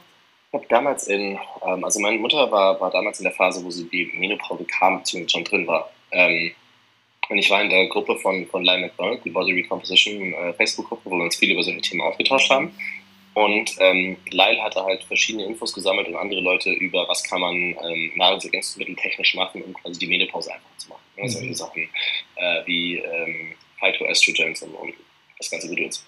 Ähm, und äh, da habe ich damals dann auch etwas zusammengestellt, quasi in einem Präparat und habe versucht, das an Apotheken und Co. zu geben, ähm, was vor acht Jahren, neun Jahren oder so noch schwieriger war als heute, weil damals war jeder noch so, nein, Nahrungsergänzungsmittel können gleich ne? Und die Apotheken hatten sowieso keinen Anreiz, wenn die nicht riesige Margen haben. Also ich glaube, da spreche ich auch kein Geheimnis aus, wenn man sich äh, die Nahrungsergänzungsmittel anschaut, die in vielen Apotheken stehen. Das ähm, also vor allem bei Marken, die man da irgendwie nicht so kennt, ist halt ein heftiger Preistag drauf. Ähm, und äh, das war damals sogar so das Erste, was ich gemacht habe. Aber davor, äh, ich habe von Pharmazie über Medizin über BWL alles ausprobiert. Mhm. Ja, und danach kamst du zu, was, also hast du Mord gegründet mit, mit Mick zusammen. Was hast du genau. das Gefühl, war, war der Grund, warum das gleich so erfolgreich wurde? Also zu welchem, bis zu welchem äh, Punkt hat Glück eine Rolle gespielt? Ähm, bis zu welchem Punkt hat, hat Leidenschaft eine Rolle gespielt? Ähm, weil das Krasse an dem Ganzen ist ja auch irgendwo, wie schnell das Ganze ging. Also bis, bis Moore wahrscheinlich, das wirst du wahrscheinlich nicht sagen, ein Unicorn wurde. Yes, also die, ich glaube, Glück ist, also ich sehe Glück überall quasi. Also, ne, also ganz philosophisch doof angefangen, habe überhaupt Glück, dass ich in der westlichen Welt geboren bin, ne? Und irgendwie halt nicht in, keine Ahnung, wo, wo ich halt nicht so Chancen habe, ne? Und irgendwie Glück, dass ich ziemlich schlaue Eltern habe, habe ich auch nichts für getan. So. bin halt einfach da gewesen. So. Mhm. Ähm, und, und ich glaube, das ist auch genauso in, also wenn ich mir überlege, wie viele Entscheidungen nur auf irgendeinem random Zufall basieren, ne? Irgendwie, allein, dass ich YouTube gemacht habe, war einfach, weil in der Facebook-Gruppe sieben Leute gefragt haben, hey, kannst du den Facebook-Post, den du gemacht hast, nicht als Video machen? habe ich ein Video gemacht und habe 10.000 Abos plötzlich gehabt. Das ist also ne, eine kleine Mini-Entscheidung anders ist also pures Glück und, und ähm, gleichzeitig hast du natürlich, also ne, habe ich seit mittlerweile irgendwie über 15 Jahren extreme Leidenschaft und halt diese Leidenschaft konnte natürlich aber auch nur zu Erfolg werden, weil ich das Glück habe, schlau zu sein. Also hätte ich halt irgendwie halb so schlaue Eltern, hätte ich wahrscheinlich mit derselben Leidenschaft nicht den Erfolg. Also, ne, und ohne dass ich irgendwie mehr oder weniger dafür, dafür, dafür getan hätte. Ähm, deswegen finde ich das sehr schwer so, so zu differenzieren. Ähm, ich bin bei weitem niemand, der, der sagt, dass Glück kein Teil davon ist. Ich glaube, Glück ist in, in jedem Fall ganz, ganz, ganz viel Teil davon. Und gleichzeitig äh, funktioniert Glück ja auch nur, wenn eine gewisse Fähigkeit da liegt. Weil ansonsten ist auch, also du kannst nicht so viel Glück haben, dass du ohne Fähigkeit dann irgendwie dahin kommst. Das, ne, das, äh, das ist halt immer, immer das Zusammenspiel. Ja. Was, was mich auch mal noch interessieren würde, du hast es, glaube ich, im einen oder anderen Podcast bereits angetönt, aber nicht wirklich so detailliert wem, wem More oder die Quality Group aktuell noch genau gehört. Beim Einstieg von, also, oder als More und, und ESN fusioniert haben, war, waren ja, glaube ich, du, Mick, Smart Gains und der ursprüngliche ESN-Gründer beteiligt. Ja, ähm, genau. wie, wie hat das da ausgesehen? Also wie viel von dem Konstrukt war damals ähm, dein Teil? Also wir haben, ich möchte ungern über die Prozentzahlen reden, auch wenn man die öffentlich einsehen kann, aber gar nicht so sehr, weil ich das nicht möchte. Ich habe meine Prozentzahlen schon auf mehreren Podcasts genannt, mhm. ähm, aber weil ich nicht weiß, wie die anderen das wollen, unbedingt. ne, also wir können ja noch ein paar, ein paar, andere Leute dazu, meine kann man auf jeden Fall nachschauen. Also bei mir waren es irgendwie damals so 17 Prozent oder so. Ne? Also mhm. irgendwie sowas in der Dreh. Ähm, irgendwas so 15, 20, 17 Prozent. Und davor ähm, von Moore war es einfach die Hälfte mit Mick zusammen. Genau, genau, genau. Ja. Also morgen haben wir quasi 50-50 gegründet. Ja. Ähm, und äh, also ich war schon immer in der Situation, wo ich juristisch nie was zu sagen hatte. Also Mick war Geschäftsführer und ähm, ich, ich brauche das auch nicht unbedingt. Also ich setze immer darauf, dass ich hoffe, dass mein Input irgendwie gut genug ist, dass Leute mich fragen. Und wenn ich mir halt nicht fragen will, dann ist es halt so. dann bringt dann auch nichts, das irgendwie zu forcen. Ähm, und ähm, genauso war es dann auch beim, beim Thema Quality Group. Ähm, auch da hatte ich anteilstechnisch irgendwie nie was zu sagen, so, sondern habe halt einfach immer gehofft, dass die Leute mich fragen, wenn sie meinen Input wollen und war dann auch irgendwie in den meisten Fällen so. Ähm, und äh, so ging es dann jetzt auch weiter, ne? also weil quasi dann CBC hier eingestiegen ist als, als PE. Und ich glaube, viele Leute stellen sich das so vor, dass die dann irgendwie da sitzen und sagen, ja, ihr müsst jetzt das und das und das und das und das und das machen. Ähm, aber die Jungs sind ja nicht doof. Also, und die wissen ja, die, die wüssten ja, die, die wissen, ähm, dass der schnellste Weg, ihre eigene Firma dann oder die Firma, die ihnen dann zum guten Teil auch mitgehört, kaputt zu machen, wäre, alles anders zu machen als vorher. Mhm. also es würde ja total wenig Sinn ergeben zu sagen, hey, du hast hier irgendwas, das funktioniert gut, das wächst irgendwie gut und hat so viele Kunden und jetzt kaufen wir uns einen Teil und machen alles anders. so, ne? also die, die, die, sind ja nicht doof. So. Das hat ja einen Grund, dass die so die Besten der Welt sind. Ähm, und äh, vor allen Dingen CVC sind Leute, die, die ultra smart sind. Also echt die Leute, mit denen man da zu tun hat, sind fucking Geniusse. Ähm, und die sind eigentlich ziemlich hands-off. Also die, die versuchen halt zu helfen, ein gutes Management-Team zu finden. Die, die, haben dann auch am Ende den CEO von der, von der Quality, Quality Group gefunden, den äh, Stefan Smaller, der auch ein richtig smarter Dude ist. Ähm, und wollen aber ansonsten gar nicht so sehr mit reinmischen, weil sie eben genau dieses Mindset haben, zu sagen, hey, wollen doch nichts kaputt machen. so. Mhm. was, was sind das vor allem für Leute bei CVC? Sind das jetzt in deinem Bereich, das ist ja in Bereiche aufgeteilt? Sind das, ähm, sind das nur Leute, die in BWL und Finance studiert haben? Oder sind musst dir vorstellen, das sind so die, also wenn du dir den Lebenslauf anschauen würdest, dann würdest du überlegen, wer sind die smartesten, hard, hard, also most hardworking people?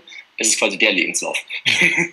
also das ist, ne, das ist wirklich krank, was die Jungs und Mädels auch, also es gibt auch sehr krasse Mädels dort. Annika zum Beispiel ist eine von uns, die, die auf dem Team sitzt, ähm, was die für Lebensläufe haben.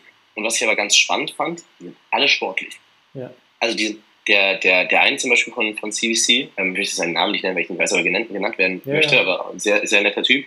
Ähm, der hat zum Beispiel ähm, eine Behinderung, dass er nur einen halben Arm hat. Also, also ab Ellbogen ab. Und der hat dann so eine Schlaufe, mit der er trainieren geht, damit er Bankdrücken machen kann. Und hat dann quasi in der, in der einen Hand eine, eine Kurzhandel und in der anderen Hand eine Kettlebell quasi mhm. an der Schlaufe. Also, ne, das ist halt, ja. würdest jetzt auch nicht irgendwie, wenn du an Finanzinvestor denkst, würdest du jetzt nicht sagen, aber das war, als der in München war, war das erste, was wir morgens gemacht haben, war gemeinsam trainieren gegangen. und das ist, das ist, halt irgendwie geil, wenn, wenn der Finanzinvestor, der irgendwie bei dir in die Firma gekommen ist, wenn du erstmal mit dem trainieren gehst. Ja. Ähm, das habe ich, glaube ich, auch noch nie erzählt. Aber, ähm, man, man, stellt sich das, glaube ich, sehr anders vor, als die am Ende sind. Aber da gibt es natürlich auch riesige Unterschiede. Ne? Wir haben in dem Prozess auch Leute kennengelernt, die waren genau das, was du erwarten würdest. Da waren quasi Leute, die nur im Anzug kamen und auch so sich verhalten haben, als würden sie den nie im Leben ausziehen und ähm, würden den quasi auch damit schlafen gehen und äh, wo es dann nicht um Produkte ging, sondern irgendwie um, können wir eine Maschine um zwei Meter verändern, um irgendwie da eine Optimierung rauszuholen und so. Haben wir auch kennengelernt, war halt nicht das Richtige dann für uns. Mhm. Was, was war das Ziel von den meisten äh, Private Equity Firmen mit More zusammen oder jetzt auch von, von CVC? Also ein Exit in irgendwie fünf Jahren, ein Exit in zehn Jahren, ein Börsengang oder was wollten die meisten? Also die haben, die haben ja das ganze Bouquet an Möglichkeiten. Ne? Also alles, was du gerade gesagt hast, können die mhm. machen. Die können sagen, nach fünf bis sieben Jahren, okay, wir gehen wieder raus. Die können sagen, wir verlängern nochmal und nehmen es nochmal mit in den eigenen Fonds, was sie auch schon öfters gemacht haben. Die können sagen, man macht einen Börsengang. Also ne, das ist, am Ende ist ja deren Ziel Werterhöhung und quasi dann, also was sie ja machen, ist, die nehmen sich ja Geld von Pensionsfonds, von ne, ganz großen Anlegern ähm, und versuchen daraus irgendwie logischerweise mehr zu machen. Und wie machst du aus, aus Geld mehr Geld, indem du halt Wert kreierst? Ähm, auch irgendwie logisch. Ähm, und äh, deswegen versuchen sie halt zu sagen, okay, was, es gibt so sowas, nennt das sich Value Creation Plan, ne, im Sinne von, wie, wie kreiert man Wert? Und ähm, wir haben ja über die letzten Jahre, haben wir, glaube ich, Produktentwicklung und, und Social Media sehr gut gemacht, aber auch von vielen Sachen keine Ahnung gehabt. Keine Ahnung. Wie macht man äh, einen, einen, guten Customer Support eigentlich. Ja, wir haben eben nur unser Bestes getan, aber keine Ahnung eigentlich, wie man das macht. Ja. und ich habe die Leute, die, die, die da sind, die haben auch immer ihr Bestes gegeben und geben ihr Bestes. Aber wir hatten auch viele, viele Quereinsteiger. So, und äh, genau das, was ja in, in, vielen Bereichen auch, wie, wie macht man eigentlich seine, seine Finanzen und so. Ne? Wir haben dann irgendwie nach ein paar Jahren uns das erste Mal ein CFO geholt und, und solche Sachen. Und das ähm, in dieser Struktur zu helfen oder auch in, in Produktion zu sagen, hey, wie schaffen wir es, dass wir überhaupt mal mehr Menge produzieren, dass wir nicht immer nach drei Minuten ausverkauft sind. Mhm. Ähm, da, das ist halt deren Aufgabe, dann zu sagen, nicht wir machen das, sondern wir suchen Leute, die das quasi nachweislich können und wir geben ihnen auch die, die Erlaubnis. Man muss überlegen, wenn du hörst, hey, da gibt es irgendwie ein Startup von einem Typen, der hat auf Instagram mal was gegründet und die wachsen irgendwie ganz gut und äh, hilft denen mal, die Produktion zu optimieren. Dann würdest du jetzt, wenn du Vice President von Unilever in Europa bist, würdest du dir nicht denken, ah, da gehe ich mal hin. Dann denkst du, keine Ahnung, was das da eigentlich ist. Ne?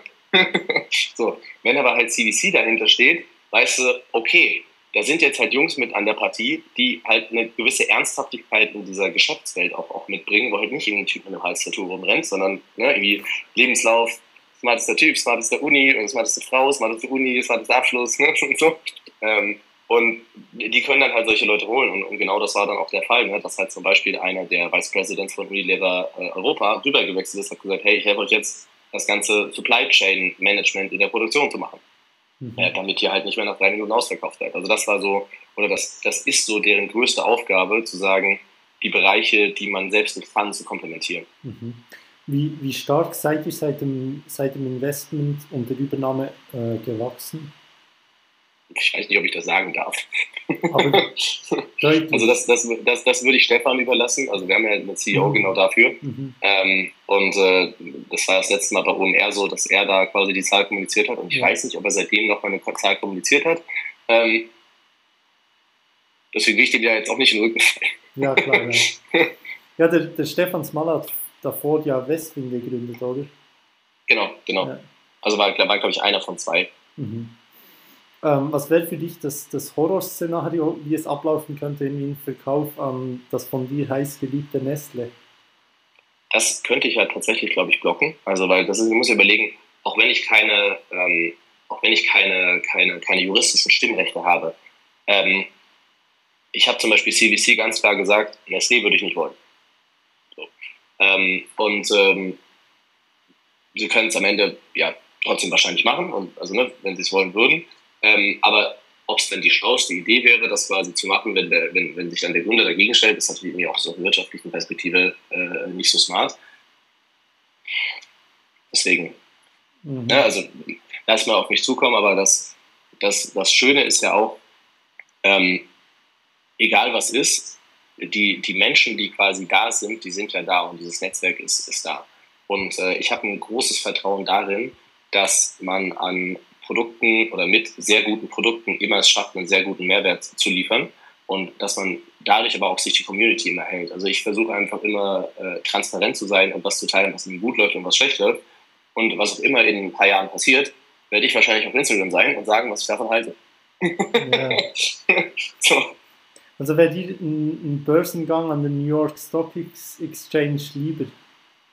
Ich habe keine Ahnung, ehrlicherweise. Also ich muss sagen, ich habe da so gar keine Einstellung zu. Ähm, aber vielleicht auch, weil ich jetzt aktuell diese Rolle habe, zu sagen, hey, ich, ich berate halt strategisch. Und ich glaube, wenn es jetzt zum Beispiel so wäre, dass die Firma am Ende Sachen macht, mit der ich nicht, mit der ich nicht konform bin, wäre es für mich relativ einfach, eine andere Firma zu finden, die mhm. sagt, jo, wir nehmen dich gerne als strategischen Berater, mach das mal für uns und wir, wir machen die Produkte, die du möchtest und irgendwie nimm noch ein paar Entwickler mit und zeig denen das mal. Ähm, glaube ich, würde ich wenige Probleme haben, da jemanden zu finden. Ähm, und dann würde ich halt das machen. So quasi wie die, die von nach der Übernahme von, von Elon Musk bei, bei Twitter dann äh, Threads gemacht haben. War das so? Ich habe das, das habe ich nicht ja, mitbekommen. Ich, ich glaub, haben, das, haben das Twitter-Engineers gemacht? Ja, ich glaube, ein paar sind darüber zu, zu Mark Zuckerberg und haben mit dem zusammen dann, dann Threads, Threads gemacht, ja. Krass.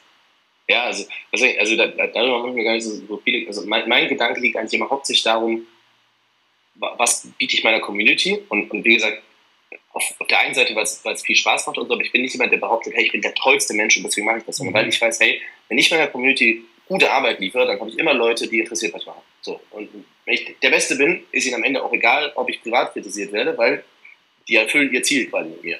Klar, und dann ja. halt noch das Netzwerk so um mich rum. Ja. Ähm, hat sich an, an deiner Be Beteiligung bei More irgendetwas verändert, seitdem, dass du als CEO ähm, zurückgetreten bist? Nee, also ich war, ich, also ne, vielleicht auch um das kurz das juristisch aufzuklären, ich war ja auch auf dem Papier nie CEO, mhm. aber es war einfach intern so, dass man halt wusste, dass dadurch, dass es halt meine Aufgabe ist, das Ding zu leiten und die meisten Leute es halt gemacht haben, was ich sage.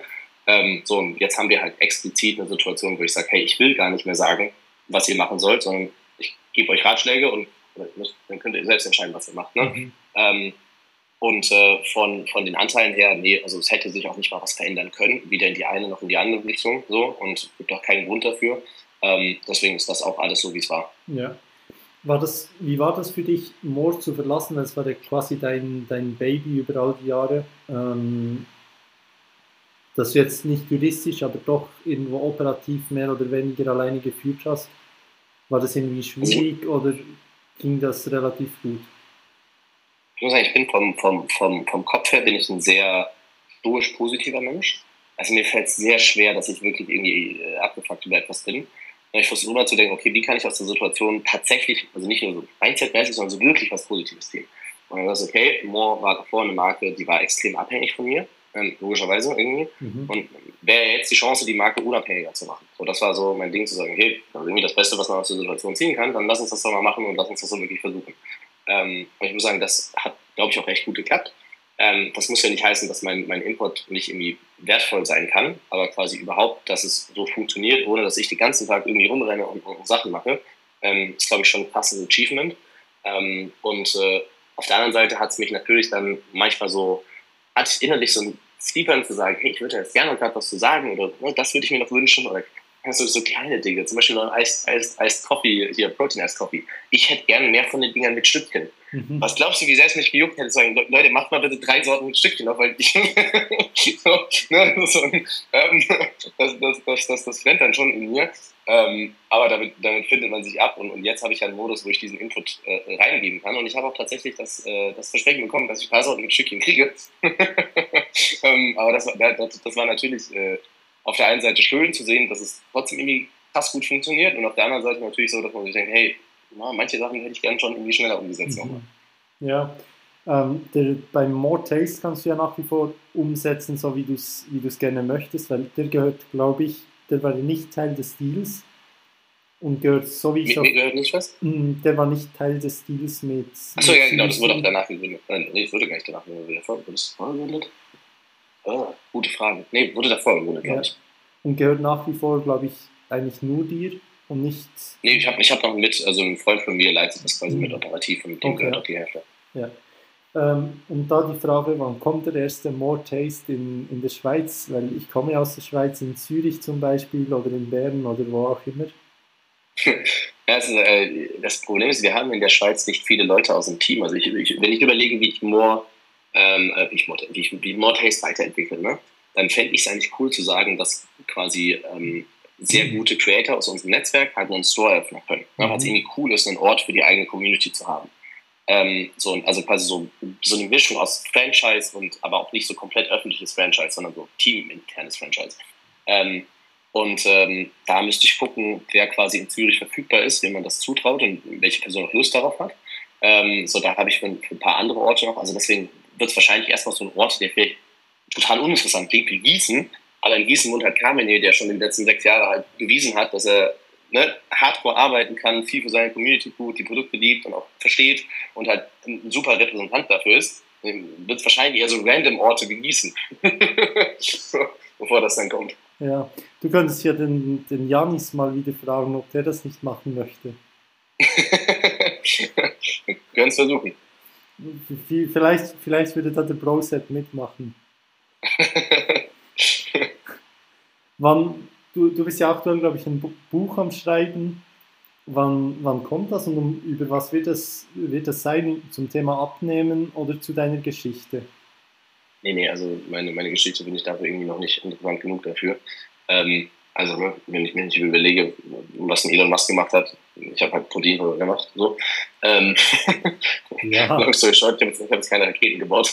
Ähm, und äh, Buch, also ja, also ich, ich glaube, es ist ein, ein, Buch, was, also am Ende ist, ist mein Ziel, dass halt, wenn du dir anschaust, was so in der, in der Buchhandlung steht, so auch von früher, von irgendwie Schlank im Schlaf und so diese Diätbücher, damit halt zu konkurrieren und halt aber halt auf eine Art und Weise, wo es halt, also wie, wie du es schaffst, quasi wissenschaftliche Konzepte Mainstream-tauglich zu machen. Und ich meine, WPF zum Beispiel ist ja einfach nur Intermittent Fasting plus Protein, also Kaloriendefizit plus Protein ich meine, selbst Peter Attia sagt, hey, er mag Intermittent Fasting nur, wenn man Proteinshakes hinzufügt, was ja literally die Definition von, von dem WPF ist, was ich mache. ähm, und äh, da, das ist eben das Ziel, zu sagen, okay, du, du, du hast ein Buch, wo die Menschen quasi eine Minimum-Lesedauer von einer Stunde oder so haben. Und okay, aber am Ende von der Stunde werden sie nicht mehr verwirrt sein, wenn sie ins Internet gehen und irgendwie Sachen lesen und können direkt anfangen, quasi ihr Leben umzukrempeln und vielleicht noch irgendwie ein Addendum, wo du noch irgendwie so weitere Mythen und Fragen aufgeklärt hast, die du dann nur lesen musst, wenn du gerade quasi dich fragst, hey, was ist eigentlich damit? Aber wirklich so ein, so ein Quick-Start-Guide quasi, um Bett zu verlieren. Mhm. So, das ja. wäre so mein Ziel. Also quasi für, für, für jeden, der schon fünf Jahre Fitness macht, total uninteressant wahrscheinlich. Mhm. Aber wie kannst du den höchsten Impact haben? Ja, mit den ganzen Leuten, die das halt noch nicht wissen. Mhm. Zum, zum anderen Thema gibt es ja viele Leute, die haben mit wesentlich weniger ähm, Erlebten bereits in ein Buch über ihre Geschichte geschrieben. Ja, aber das ist ja, also, ne, das ist ja nicht der Antwort. Der Antwort ist ja nicht zu sagen, irgendjemand macht mal irgendwas, sondern die Frage ist ja, was ist das Buch, was ich wahrscheinlich am besten schreiben könnte von allen Leuten in Deutschland? Ja, klar, ja. Und ich, ich glaube, da gibt es aktuell wenig Leute, von denen man objektiv behaupten könnte, hey, die haben mehr Menschen beim Abnehmen geholfen. So, und dann würde ich sagen, okay, habe ich wahrscheinlich auch die Credibility zu sagen, ich schreibe halt irgendwie das Abnehmbuch in Deutschland. Mhm. Ja, klar, das macht Sinn, ja. Ähm, wie ist es? Du bist ja nicht mal, nicht mal 30. Ähm, wie ist es mit, mit knapp 30 ausgesorgt zu haben? Also es ist in, in manchen Situationen sehr schön, wenn, also wie gesagt, zum Beispiel so eine Freiheit zu sagen, hey, ich kann halt einfach leben, wo ich will. Also mhm. ich wäre ich wär ein totaler Lügner, wenn ich sagen würde, das ist nicht toll. So. Ähm, und was man aber, glaube ich, auch feststellt, das kann man aber nur feststellen, wenn man in der Situation ist, ist, dass du, du kommst ja in die Situation nicht, weil du sagst, du willst aussorgen, sondern weil du halt Dinge machst, die dich faszinieren. Und ich hatte ja, ich hatte ja jetzt die letzten drei Monate oder davor quasi das Experiment zu sagen, hey, wie fühlt es sich eigentlich an, nichts zu machen? Also ich habe ich hab da wirklich gesagt, okay, ich mache das erstmal nicht und gucke, was ich dann noch machen will. Ich mache kein Social Media, ich mache nichts. Es war schön, auch mit einer neuen Beziehung und so, aber ich ging mir schon nach zwei Monaten auf den Sack und dann, das, und dann habe ich mir halt auch so ne, die Frage gestellt, okay, was, was fehlt mir am meisten? Das, das war tatsächlich einfach genau das, was ich halt vorher gemacht habe, also Social Media und bei Produkten irgendwie Ideen einbringen. und der ganze andere Teil, der dazu kam, im Sinne von Firma strukturieren und so, das ist halt, das macht mir halt nicht so viel Spaß. Mhm. Deswegen habe ich mich halt auch, also ne, werde ich mir das nicht wieder auflasten. Ähm, aber ja, der, der, der Druck, den man sich selbst macht, der verändert sich nicht, weil du also zum Beispiel so, dass dieses WPF-Buch, ne, das möchte ich ja nicht machen. Also ich will das mhm. auch so, also das hat ja auch zum Beispiel den größten Impact, wenn ich so bepreise, dass es sich jeder leisten kann und das ist halt irgendwie ne, so ein, so ein also, man macht jetzt auch nicht so ein Buch, um dann irgendwie reich zu werden. So, glaube ich, gibt ja, wenige Leute, außer solchen Leuten, die so Bücher geschrieben haben wie Elon Musk oder so, die dann damit nochmal Geld verdienen. Ähm, es ist ja eher der innerliche Druck zu sagen, hey, ähm, ich, ich will in meinem Leben halt irgendwie eine, eine, coole Geschichte auch über mich selbst erzählen können, so vor mir selbst. Ähm, und, und das hört halt nicht auf. Mhm. Und du hast dir da, glaube ich, nebst deinem, deiner G-Klasse auch, auch nichts irgendwie gegönnt, keine, keine Wohnung, keine Liegenschaft, ähm, ja.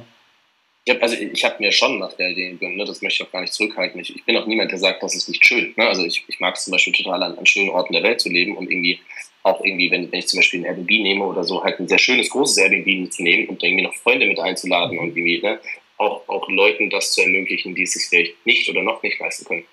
Ich habe zum Beispiel äh, ähm, nach Kapstadt habe ich unseren ähm, Produktentwickler eingeladen, weil es einfach ein sehr guter Freund ist und weil er sehr, sehr viel dazu beigetragen hat ähm, und er ist nicht der Produktentwickler, sondern Leiter der Produktentwicklung, mhm. ähm, weil er sehr viel zu dem Erfolg beigetragen hat. Und ähm, das, also er auch total kacke, in einem schönen Airbnb zu sein, dann nicht seine Freunde um sich zu haben. Weil dann macht das ja auch, das macht ja dann noch keinen Spaß. So. Und wenn aber halt hier, wir hier sind und hier hüpfen halt zehn Leute rum, mit denen man kocht und so, dann macht mir das halt pures Spaß. Ähm, so, und das ist, wenn Leute sagen, Geld hilft nicht dabei, irgendwie auch, auch glücklich zu sein, ist das ja vollkommen Quatsch. Also mhm. ne, Geld alleine macht halt nicht glücklich, aber es ist halt schon einfach schön, wenn du Freunde hast und kannst gemeinsam Dinge erleben, die du halt ohne Geld nicht erleben könntest. Ja. Das, also ist, könnte man, glaube ich, nicht anders sagen. ja, ich denke ich auch, ja. Ähm, ich würde gerne mit dir noch ein paar generelle Themen sonst ähm, sprechen. Und zwar zum Beispiel über das Thema Alkohol. Wie, wie stehst du dazu? Ich finde es eine der dümmsten Drogen, ehrlicherweise. Ähm, also literally eine der dümmsten. Irgendwie, also mich fuckt schon ab, dass es viele Kalorien hat. Ja, das fuckt mich schon ab. Weil ich irgendwie besoffen bin, habe ich dann 1500 Kalorien irgendwie aus Alkohol. Macht schon keinen Spaß. So, dann ist irgendwie so, du hast ein großes Aggressionspotenzial bei Männern ne? und irgendwie viel gesellschaftliche Unruhe mit Alkohol. Der Kater nervt komplett so? und gesundheitlich ist es auch viel schlimmer als andere Drogen, die verboten sind. Mhm. Ähm, so, es gibt natürlich auch viele irgendwie schlimme Drogen. Ich glaube, Kokain ist auch ein super Beispiel dafür für eine Droge, die hardcore gefährlich ist. Ähm, so, und dann gibt es halt auch irgendwie Drogen, die auf dem Spektrum deutlich weniger Suchtpotenzial haben und irgendwie noch nicht mal neurotoxisch sind und so weiter. Das äh, muss halt jeder am Ende irgendwie selbst entscheiden. Aber quasi, um die Einladung zu geben, finde ich, Alkohol ist literally eine der dümmsten Drogen, die es gibt. Ähm, also quasi mit dem wenigsten Kosten-Nutzen-Verhältnis. So, gesellschaftlich sowieso super dumm. Ähm, heißt das, dass ich nie Alkohol trinke? Nein. Ähm, so, wenn ich halt irgendwie auf dem, auf dem Tomorrowland bin, gibt es auch mal eine Situation, wo ich Alkohol trinke. Aber eigentlich nur, weil das halt die gesellschaftlich erlaubte Droge ist. Also es gäbe wahrscheinlich deutlich sinnvollere Optionen und wenn die erlaubt wären, würde ich wahrscheinlich eher die machen, aber die sind halt nicht erlaubt. Mhm. So, ähm, und Alkohol ist halt erlaubt und kannst du halt machen, ohne rausgeschmissen zu werden. Ja, das ist ja, glaube ich, diverse Drogen bereits einmal getestet. Ähm, ja. Was hast du da so genommen? Was hast du für Erfahrungen damit gemacht? Ähm, also ich, ich, hatte meine erste MDMA-Erfahrung, nachdem ich darüber über äh, Sam Harris draufgeschossen bin. Also ich weiß nicht, ob Sam Harris was sagt. Ja, wegen, das war einer der mit dem, auch da mit dem bezüglich dem Thema freien Willen und so ist er da, glaube ich, relativ bekannt. Ich habe sogar ein Zitat von dem auf dem Arm. Ah, ähm, okay. Der ist äh, ein Neurowissenschaftler und ähm, der hat darüber geredet, wie es im therapeutischen äh, Umfeld eingesetzt wird. Also es gibt zum Beispiel auch MAPS, das wissen die Leute nicht, aber MAPS ist eine Foundation, die gerade dabei ist, MDMA zuzulassen als Arzneimittel im mhm. therapeutischen Kontext, also Psychotherapie, ähm, weil du eben die Möglichkeit hast, traumatische Ereignisse anzugehen und neu aufzuarbeiten, ohne dabei diese Amygdala äh, Fight-of-Flight-Response zu haben, also diese, diese, diese Angst quasi vor dem Trauma. Ähm, damit Erfahrung gesammelt und äh, auch spannende Erfahrungen, die mich, glaube ich, auch langfristig persönlich verändert haben. Also ich kann zum Beispiel seit diesen Erfahrungen niemandem mehr einen Vorwurf machen. Also so quasi innerlich, äh, weil ich halt immer versuche quasi die, die also du, was du damit erlebst, ist, du erlebst einen Zustand, wo du extrem empathisch bist, also wirklich übermäßig empathisch. Und, und wenn du diesen Zustand halt einmal erlebt hast und dich daran erinnern kannst, dann ist das halt wie so eine Art Modus, den man accessen kann, zu sagen, hey, was wäre eigentlich, wenn jetzt jemand dir was Böses tut, was wäre eigentlich die bestmögliche Interpretation davon aus seiner Sicht? Also wie kann eine Person an den Zeitpunkt kommen, dir schaden zu wollen? Mhm. Und äh, ich glaube, das hilft auch halt mir, mich, mich zu reflektieren, indem ich halt immer überlege, hey, was kann denn ein guter Grund dafür sein, dass die Person das macht? Ah, die hat nur gesehen, ich habe da eine doofe Wortwahl getroffen und die ist wütend, weil ihre Tochter und keine Ahnung, ne, also so zu überlegen, okay, wie, wie kommt das? Ähm, so, das, äh, damit habe ich Erfahrung gemacht, habe auch verschiedene äh, psychedelische Sachen getestet, allerdings jetzt nicht die krassen Sachen wie Ayahuasca. Ähm, so, da habe ich ziemlich viel Angst davor und, und Respekt und, und äh, bin ein bisschen vorsichtig. Ähm, ja, so ein bisschen mhm. durchgetestet. Jetzt muss ich aber sagen, ist meine letzte Erfahrung auch schon ziemlich lange her. Mhm. Von wo kommt das Interesse für, für Drogen? Ja, es ist halt, wenn du, wenn du, wenn du verstehst, dass ja der Begriff Droge erstmal ein absolut willkürlicher Begriff ist. Also erstmal ist das ja irgendwie ein Molekül. So. Und irgendwann haben halt Menschen mal gesagt, ja, es gibt irgendwie die Kategorie an Sachen, die packen wir mal da rein und dann gibt es irgendwie eine Kategorie, die nennen wir nicht so und irgendwie, ja, ja, alles, alles, alles sind ja sehr willkürliche Definitionen. Wieso haben Leute von Nikotin so ein schlechtes Bild und von Koffein so ein positives?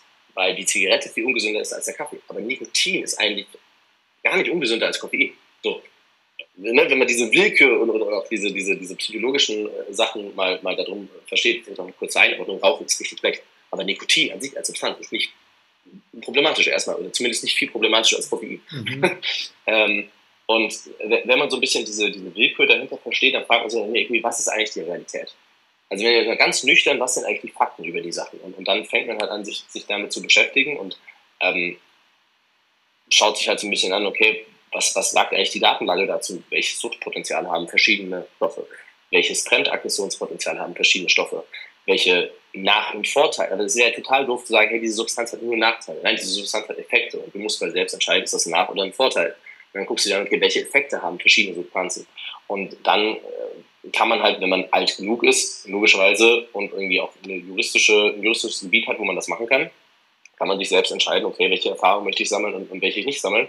Und ähm, ich bin da auch ein Mensch, der, glaube ich, durchaus experimentierfreudiger ist als andere, wenn ich das Gefühl habe, dass dieses Experiment für mich Sinn ergeben könnte. Mhm. Zum Beispiel bei Ayahuasca, wenn ich mir anschaue, wie viele Leute danach schon, ich nenne es jetzt mal, abgedreht sind, sage ich für mich persönlich, hey, das Experiment ist es mir nicht wert. Weil keine Ahnung, wie hoch die Chance ist, aber ich möchte aktuell danach nicht so sein, wie viele Leute, die ich sehe, die danach so sind.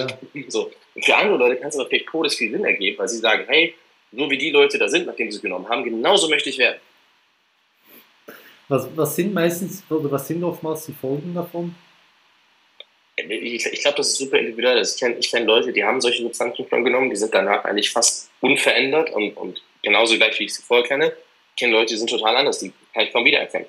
Ja. Ähm, das, das, also genau dieses, dieses Hey, I have no clue what happens, ist das, was mich davor zurückschrecken lässt. Ja. Ich möchte, ich möchte diesen Würfel nicht werfen bei mir. Mhm. Du, du bist ja auch ein bisschen im, im Thema Stoffen drin. Wie stehst du dazu? Ja, ist halt auch, ne, wie, wie alles quasi eine persönliche Entscheidung, quasi, was man, was man machen will mit seinem Körper. Ähm, ich glaube, in der, in der Fitnessszene ist das sehr relevant und vor allen Dingen auch so ein bisschen die Frage, ähm, was, was, was verkauft man damit auch? Ne? Also ist ja super wichtig. Ähm, und, und da ist es halt sehr sinnlos, wenn, wenn nicht darüber offen geredet wird. Ähm, ich habe ja deswegen auch zum Beispiel direkt, als ich angefangen habe mit der TRT, habe ich das auch offen kommuniziert. Ähm, ich habe auch kommuniziert, dass ich schon verschiedene Sachen ausprobiert habe, weil ich halt damals auch dieses Gefühl hatte, hey, ich war ja in dieser Männer-Fitness-Szene quasi drin und ich war halt mit Abstand der Schmalste. Ich dachte mir, okay, ich muss da irgendwas nachholen, sonst glaubt mir ja keiner. so, ähm, und äh, auf der anderen Seite habe ich halt auch für mich festgestellt, okay, mir, mir ist es das halt nicht wert. Also bei mir passiert nicht viel. Ich habe dann irgendwie einen, einen, Blutdruck, der jenseits von, von Gut und Böse ist. Fühle fühl mich mental irgendwie nicht gut. Und das irgendwie alles, um, um nicht mehr unter 90 Kilo zu wiegen. Ja, also weiß ich. Ne, wenn man, wenn man, wenn man für sich dann die Entscheidung trifft, das, das ist es halt, für, für mich ist es das halt nicht. Ähm, und äh, auch hier gibt es ja wieder ganz verschiedene Stoffe. Ich muss sagen, in dem Thema bin ich nicht so drin, weil ich mich ähm, irgendwann nicht mehr damit beschäftigt habe, weil ich es nicht interessant genug fand. Mhm. Also ich finde zum Beispiel Peptide viel interessanter, weil die viel mehr noch in diesen gesundheitlichen Aspekt gehen.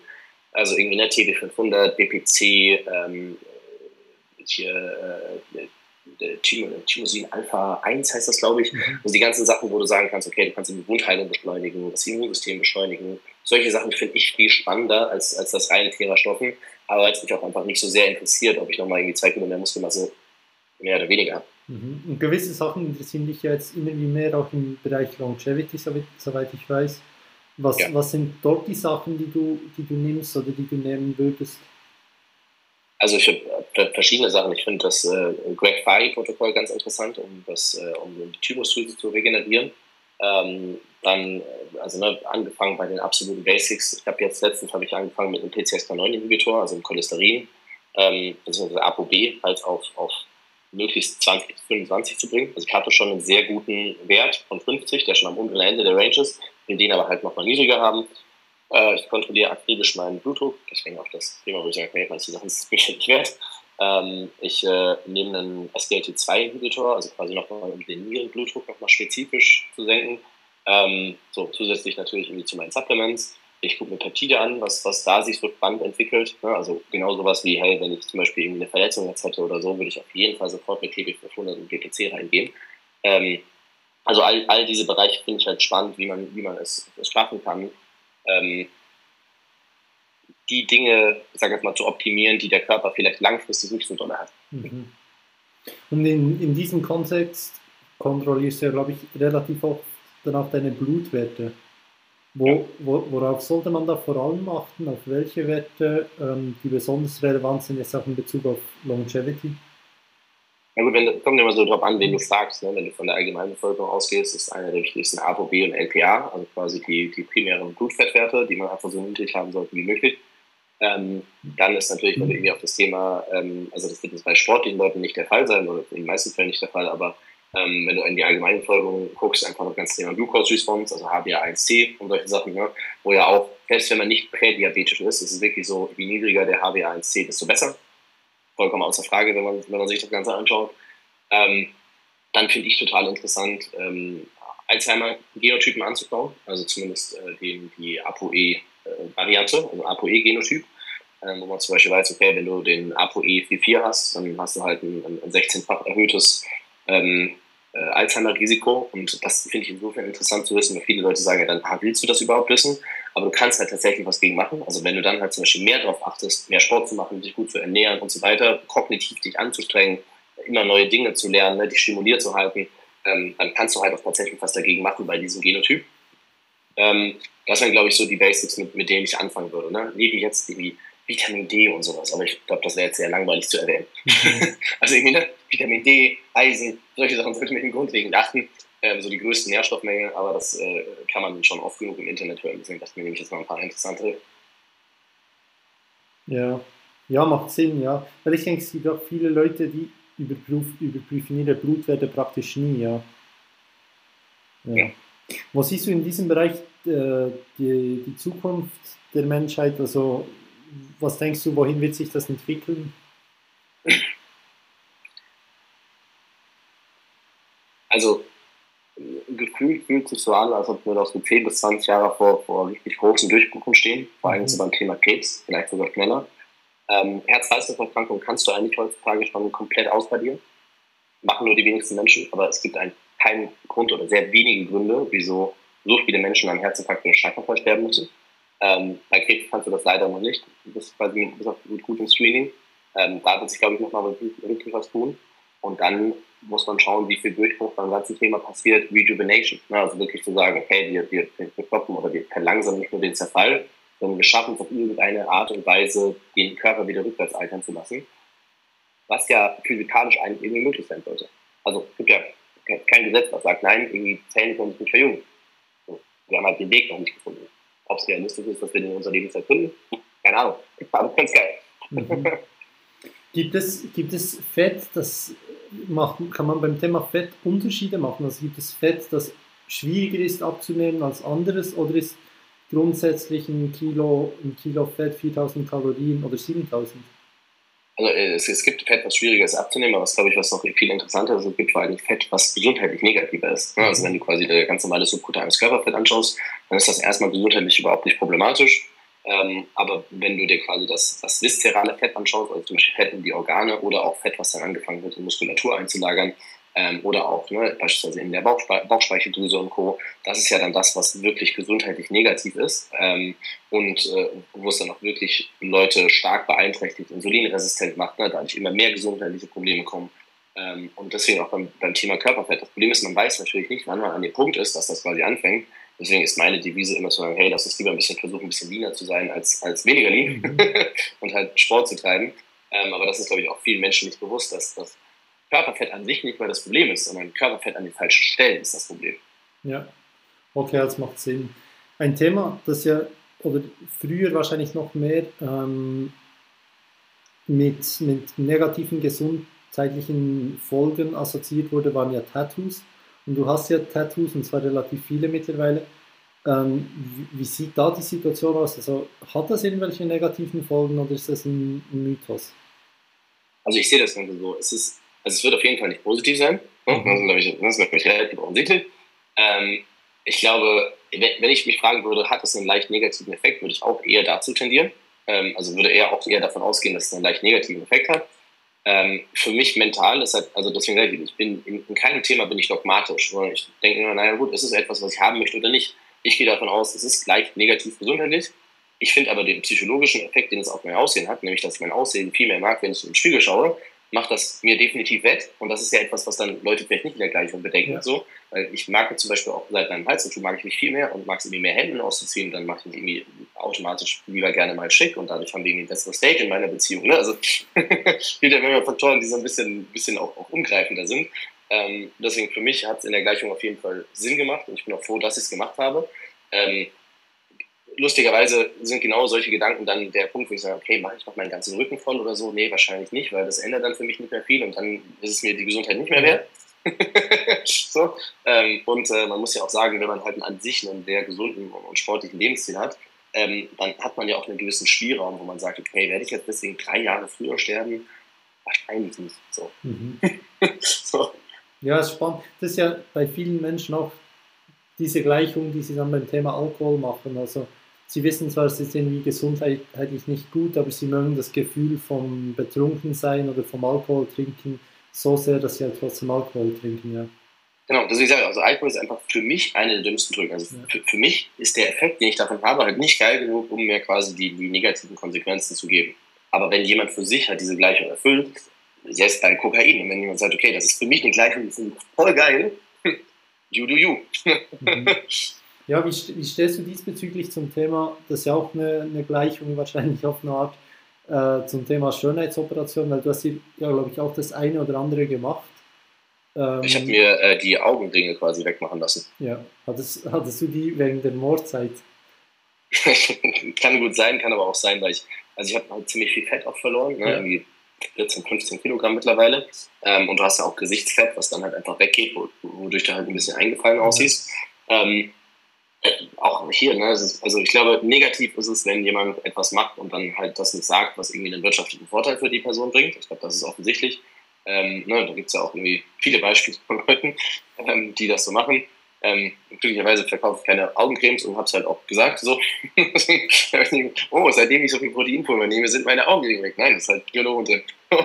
ähm, und äh, an, ansonsten ist mir jetzt aber völlig bums. Also bin eben, also ne, mein, meine Lebenseinstellung ist, in, in, in, fünf Generationen können sich nicht mehr die Kinder, unsere Kinder an uns erinnern und mhm. irgendwie alles, was wir je erreicht haben, ist sowieso vergessen. Also ist völlig bums, was wir machen. Und solange man nur seine eigenen Entscheidungen damit irgendwie beeinflusst oder sein eigenes Leben, soll jeder einfach machen, was er will. Also ich glaube, was, was natürlich negativ ist, ist, wenn, wenn es quasi einen Druck gibt auf, auf zum Beispiel Mädchen oder auch auf, auf, auf Frauen und auf, auf Männer, etwas zu tun, um irgendwie dem Instagram-Ideal zu entsprechen. Und ich glaube, dem, dem Druck kann auch ich mich nicht freimachen. Also ne, ein Schönheitsdruck existiert noch auf mich. Also ich habe mir die Augenringe auch nicht gemacht, äh, weil es mir egal war, wie es aussieht, sondern ich dachte, dass es kacke aussieht. Yeah. so, ne? Also ich glaube, den, den, den Druck kann man sich nicht, nicht wegreden. Ähm, aber ja, am Ende ist das halt, es ist halt einfach. So, mhm. da muss jeder für sich selbst entscheiden, wie er damit umgehen will. Ich würde deswegen halt auch zum Beispiel keine Werbung für Schönheitsoperationen machen, weil ich finde, es ist okay, wenn ich sage, hey, ich habe das gemacht oder auch die bessere Option, anstatt es zu verschweigen. Ich würde nicht sagen, Leute, bitte macht das alles, weil ihr seht sonst kacke aus. Mhm. Ja, das ist ja in den vergangenen Tagen wegen, wegen Romina angesprochen. Ähm, auch das, das gesell gesellschaftliche Thema diesbezüglich. Und das ist ja nicht schon krass, äh, wenn es dann bei jemandem dazu führt, dass man sich überlegt, eine Operation zu machen oder was auch immer, ähm, ja, das, das ist genau so ein Druckding, ne? weil zum Beispiel sie ist ja auch in einem Umfeld, in dieser Fitnessbubble, wo, wo sehr viele Frauen eine Brust-OP hatten. Mhm. So, und sie sagt dann halt auch, oh ja, mir kriegt jetzt in die Kommentare, dass ich ja dünn geworden bin und vielleicht brauche ich das dann irgendwie auch und so. Und ich dann sagen, nee, brauchst du nicht. ähm, Und das, das ist ja das, wenn man sich überlegt, okay, wenn, wenn schon eine irgendwie der objektiv hübschesten Frauen irgendwie sich diesen Druck macht, sich verändern zu wollen, weil Leute von außen das sagen, dann kann man sich nur vorstellen, wie das für andere ist. Ähm, aber ich glaube, der, der Punkt, wo man sich einfach ein bisschen versuchen muss, klar zu werden, okay, will ich das für mich oder will ich es für andere und was sind auch die Konsequenzen? Und ähm, wenn man dann für sich zu der Entscheidung kommt, hey, ich will das machen, ähm, weil, weil ich das möchte und weil ich dann in den Spiegel schaue und mir denke, ich, ich fühle mich wohler, dann bin ich der Letzte, der sagt, man sollte das nicht machen. Mhm. Ja, das macht, macht definitiv Sinn, ja. Ähm, ja, was hast du das Gefühl, wie können wir da oder wie viel können wir selbst beeinflussen und wie viel von, von unserem optischen Erscheinungsbild, sei es jetzt in Bezug auf Muskeln und so, ist durch Genetik vorgegeben? Also ich muss sagen, ich, ich glaube ja weder an, an freien Willen und, und dadurch sowieso an, an, an, relativ wenig an Entscheidungsfreiraum. Ähm, und äh, ne, das ist ja immer wie, du hast halt irgendwie ein Softwareprogramm und da sind halt gewisse Limits eingesetzt. Irgendwie, keine Ahnung, du hast den Zahlenraum von 1 bis 17 und da kannst du halt versuchen, äh, ne, in, in, dem Programm die 17 zu erreichen. Aber wenn Urs halt eine 57 dastehen hat, wirst du halt nie dahin kommen. Ja, klar. so. und ich, also, ne, mit, theoretisch kannst du alles verändern. Also wenn du dann irgendwie in, in Gene-Editing und so reingehst, dann wird es natürlich nochmal eine ganz andere Debatte. Also wenn wir einfach irgendwie anfangen können, unsere Genetik zu verändern und irgendwie Epigenetik und so, vielleicht wird der Zeitpunkt auch in 30 Jahren kommen, aber zumindest aktuell hat man noch gewisse Rahmenbedingungen. Mhm. Ja, du hast jetzt das Thema mit dem, mit dem freien Willen angesprochen. Findest du aber nicht, auf der anderen Seite ist es auch ein bisschen, man kann sich so fast alles irgendwie rechtfertigen. Es geht, es geht gar nicht so sehr bei dem Thema, ich muss noch kurz hier die Bäcker reinmachen, was sonst vielleicht noch ein Akku leer. Ähm, es geht bei dem Thema gar nicht so sehr darum zu sagen, okay, man, ähm, man, man, man, man gibt sich selbst keine Entscheidungsfreiheit mehr. Aber wie du schon sagst, das bringt ja nichts. Ne? Also wenn ich dann mhm. quasi mich selbst überzeuge, dass ich nichts verändern kann, dann ist es ja meine zu Hause rum. Ähm, wo ich den Gedanken viel interessanter finde, ist bei anderen Menschen. Also weil du halt sagst, okay, wenn ich nicht an freien Willen glaube und, jemand tut dir irgendwie was Böses, dann ist ja der Ansatz nicht, ah, die Person ist böse und voll das Arschloch, sondern der Ansatz ist, ja, vielleicht hatte die irgendwie eine schwierige Kindheit und eine Mutter, die irgendwie doof war und deswegen hat sie Charaktereigenschaften und dann habe ich das irgendwie getriggert und deswegen hat sie so reagiert und ne, so einfach eine viel längere Kausalkette aufzumachen. Ähm, und das auch nicht, um dann am Ende zu sagen, hey, mir ist es egal, was die Person macht. Aber dann ist halt die Entscheidung nicht mehr, ist diese Person gut oder böse, sondern möchte ich mehr oder weniger Kontakt zu der Person haben. Mhm. Das ist zum Beispiel auch die einzige Entscheidung, die ich in meinem Leben treffe. So, wenn, wenn eine Person Eigenarten hat, die, ich, die, die mir nicht gut tun, okay, kann ich der Person vielleicht so Feedback geben oder die Rahmenbedingungen ändern, dass das nicht mehr auftritt? Und wenn nicht, muss ich die Entscheidung treffen, okay, will ich mit der Person mehr oder weniger zu tun haben. Mhm. Und das, das, das holt das halt von, von, von so einer emotionalen auf so eine sachliche Entscheidungsebene runter und das hilft mir extrem. Mhm. Weil ja, das andere finde ich halt auch für mich selbst irgendwo schwierig, weil wenn du das dann durchdenkst, bezüglich dem freien Willen, ähm, der, der Ferdinand von, von Schirach hat das irgendwie im Podcast auch erwähnt, dann kannst du nicht mal, nicht mal mehr einen, irgendwie einen Sexualstraftäter ins Gefängnis stecken. Und das Doch, kannst du. Das, das ist, glaube ich, auch eine große Misconception, weil selbst wenn du, also Gefängnis hat ja nicht nur den Aspekt der Strafe, sondern auch der, ähm, des Schutzes der. Mhm.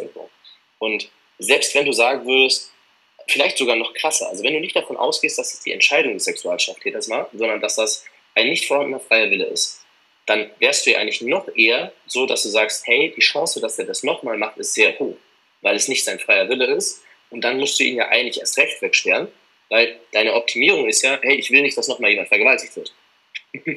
so, das heißt, ne, eigentlich kannst du unter dem Aspekt, also das, das glaube ich etwas, es geht ja, es geht ja auch, das ist das, was ich meine mit, es geht auch nicht darum, dann zu sagen, hey, mir ist es egal, was eine andere Person macht, aber die Entscheidungsebene wird einfach eine andere. Mhm. Ja. ja, ich, wenn ich es mir durchdenke, kommst du dann irgendwie oft schnell mal auf zum Punkt und hast das Gefühl, ja, dann befinden wir uns wahrscheinlich in einer Simulation. Also irgendwie Elon Musk hat das ja zum Beispiel sowieso ähm, das Gefühl, dass wir uns in einer Simulation befinden. Ähm, oder wie gehst du damit um? Also, dass du nicht das Gefühl hast, es ist sowieso alles irgendwo vorbestimmt, ähm, mir, ist es, mir ist es egal. Also das ist so das Thema von, von also ich, ich, ich nutze halt von diesem Gedankenkonstrukt das, was, was mir hilft und, und, und der Rest ist mir relativ egal. Ne? Mhm. Und mir hilft es halt extrem, anderen Leuten keinen Vorwurf zu machen. Und ähm, selbst wenn ich jetzt, also wenn ich sage, ich habe keinen, keinen freien Willen, dann heißt das ja nicht, ich kann nicht das tun, was ich möchte. Das ist auch das Zitat, was ich auf dem Arm stehen habe. Ähm, weil, also keinen freien Willen zu haben, heißt nicht, dass du nicht das tun kannst, was du möchtest. Aber du kannst nicht entscheiden, was das ist, was du möchtest. Äh, was, was du willst. So. Aber das, deswegen meine ich auch, wenn man nicht an freien Willen glaubt, heißt das nicht, dass man die ganze Zeit dann äh, dadurch zu Hause sitzt und nur noch Däumchen dreht. Aber dass man sich dessen einfach vielleicht bewusst ist, dass das, was man versucht zu erreichen, nicht unbedingt die eigene Entscheidung ist, sondern halt, ne? Das heißt nicht, dass man danach weniger dafür tut oder nicht das gleiche Streben hat oder sonst was, aber einfach so, so ein, ähm, das ist eher so ein philosophischer Gedanke, der erst wirklich hilfreich wird, wenn du über andere Personen nachdenkst. Mhm. Ja, ich, ich sehe, was du meinst, ja. Ähm, ja, geht das Ganze auch irgendwo ins Thema rein, Evolutionsbiologie, ähm, Gedanken dazu? Ja, also ich, ich finde Evolutionsbiologie und Psychologie extrem spannend. Das ist, glaube ich, auch ein Thema, wo ich drei Stunden drüber reden kann. Mhm. Ich habe nur gleich um 17 Uhr noch einen Anschlusscall, aber das können wir auf jeden Fall nochmal vertiefen. Ähm, aber das ist auch eins der Themen, ich, ich liebe, also das hilft halt, die Welt zu verstehen. Also du lernst ja in der Schule viele Dinge, die dir am Ende nicht wirklich viel helfen, die Welt zu verstehen. Also, sorry, aber Gedichtsinterpretation bringt dir halt einen absoluten Scheißdreck. Ähm, Evolutionsbiologie bringt dir halt sehr viel, um die Welt zu verstehen. Denn man kann das am Ende schön finden oder nicht, aber quasi zu verstehen, woher Triebe kommen, was, und das ist ja auch nicht, was dann bedeutet, dass man auch viele Leute im Gedanken Fehler zu sagen, ah, das ist unsere Natur, deswegen finde ich das gut so. Darum geht es nicht. Also diese, dieser zweite Schritt von, ne, nur weil man sagt, dass etwas natürlich ist, macht es das nicht gut. Wenn zum Beispiel irgendwie Männer sagen so, ja, es ist ja natürlich, lieben Frauen zu haben. Schön und gut, macht es trotzdem nicht gut. Also ne, es ist, es ist trotzdem noch eine andere Frage, was man ja, dann daraus macht. So, ähm, aber an sich erstmal zu verstehen, was biologische Impulse sind und wieso was so ist und gegen was man vielleicht auch ankämpfen muss, ähm, das finde ich erstmal sehr, sehr spannend fürs eigene Leben. Mhm. Ja, ich glaube, das ist ein guter Abschluss und ich, ich danke dir für, für deine Zeit. Sehr, sehr gerne. Hat echt Spaß gemacht.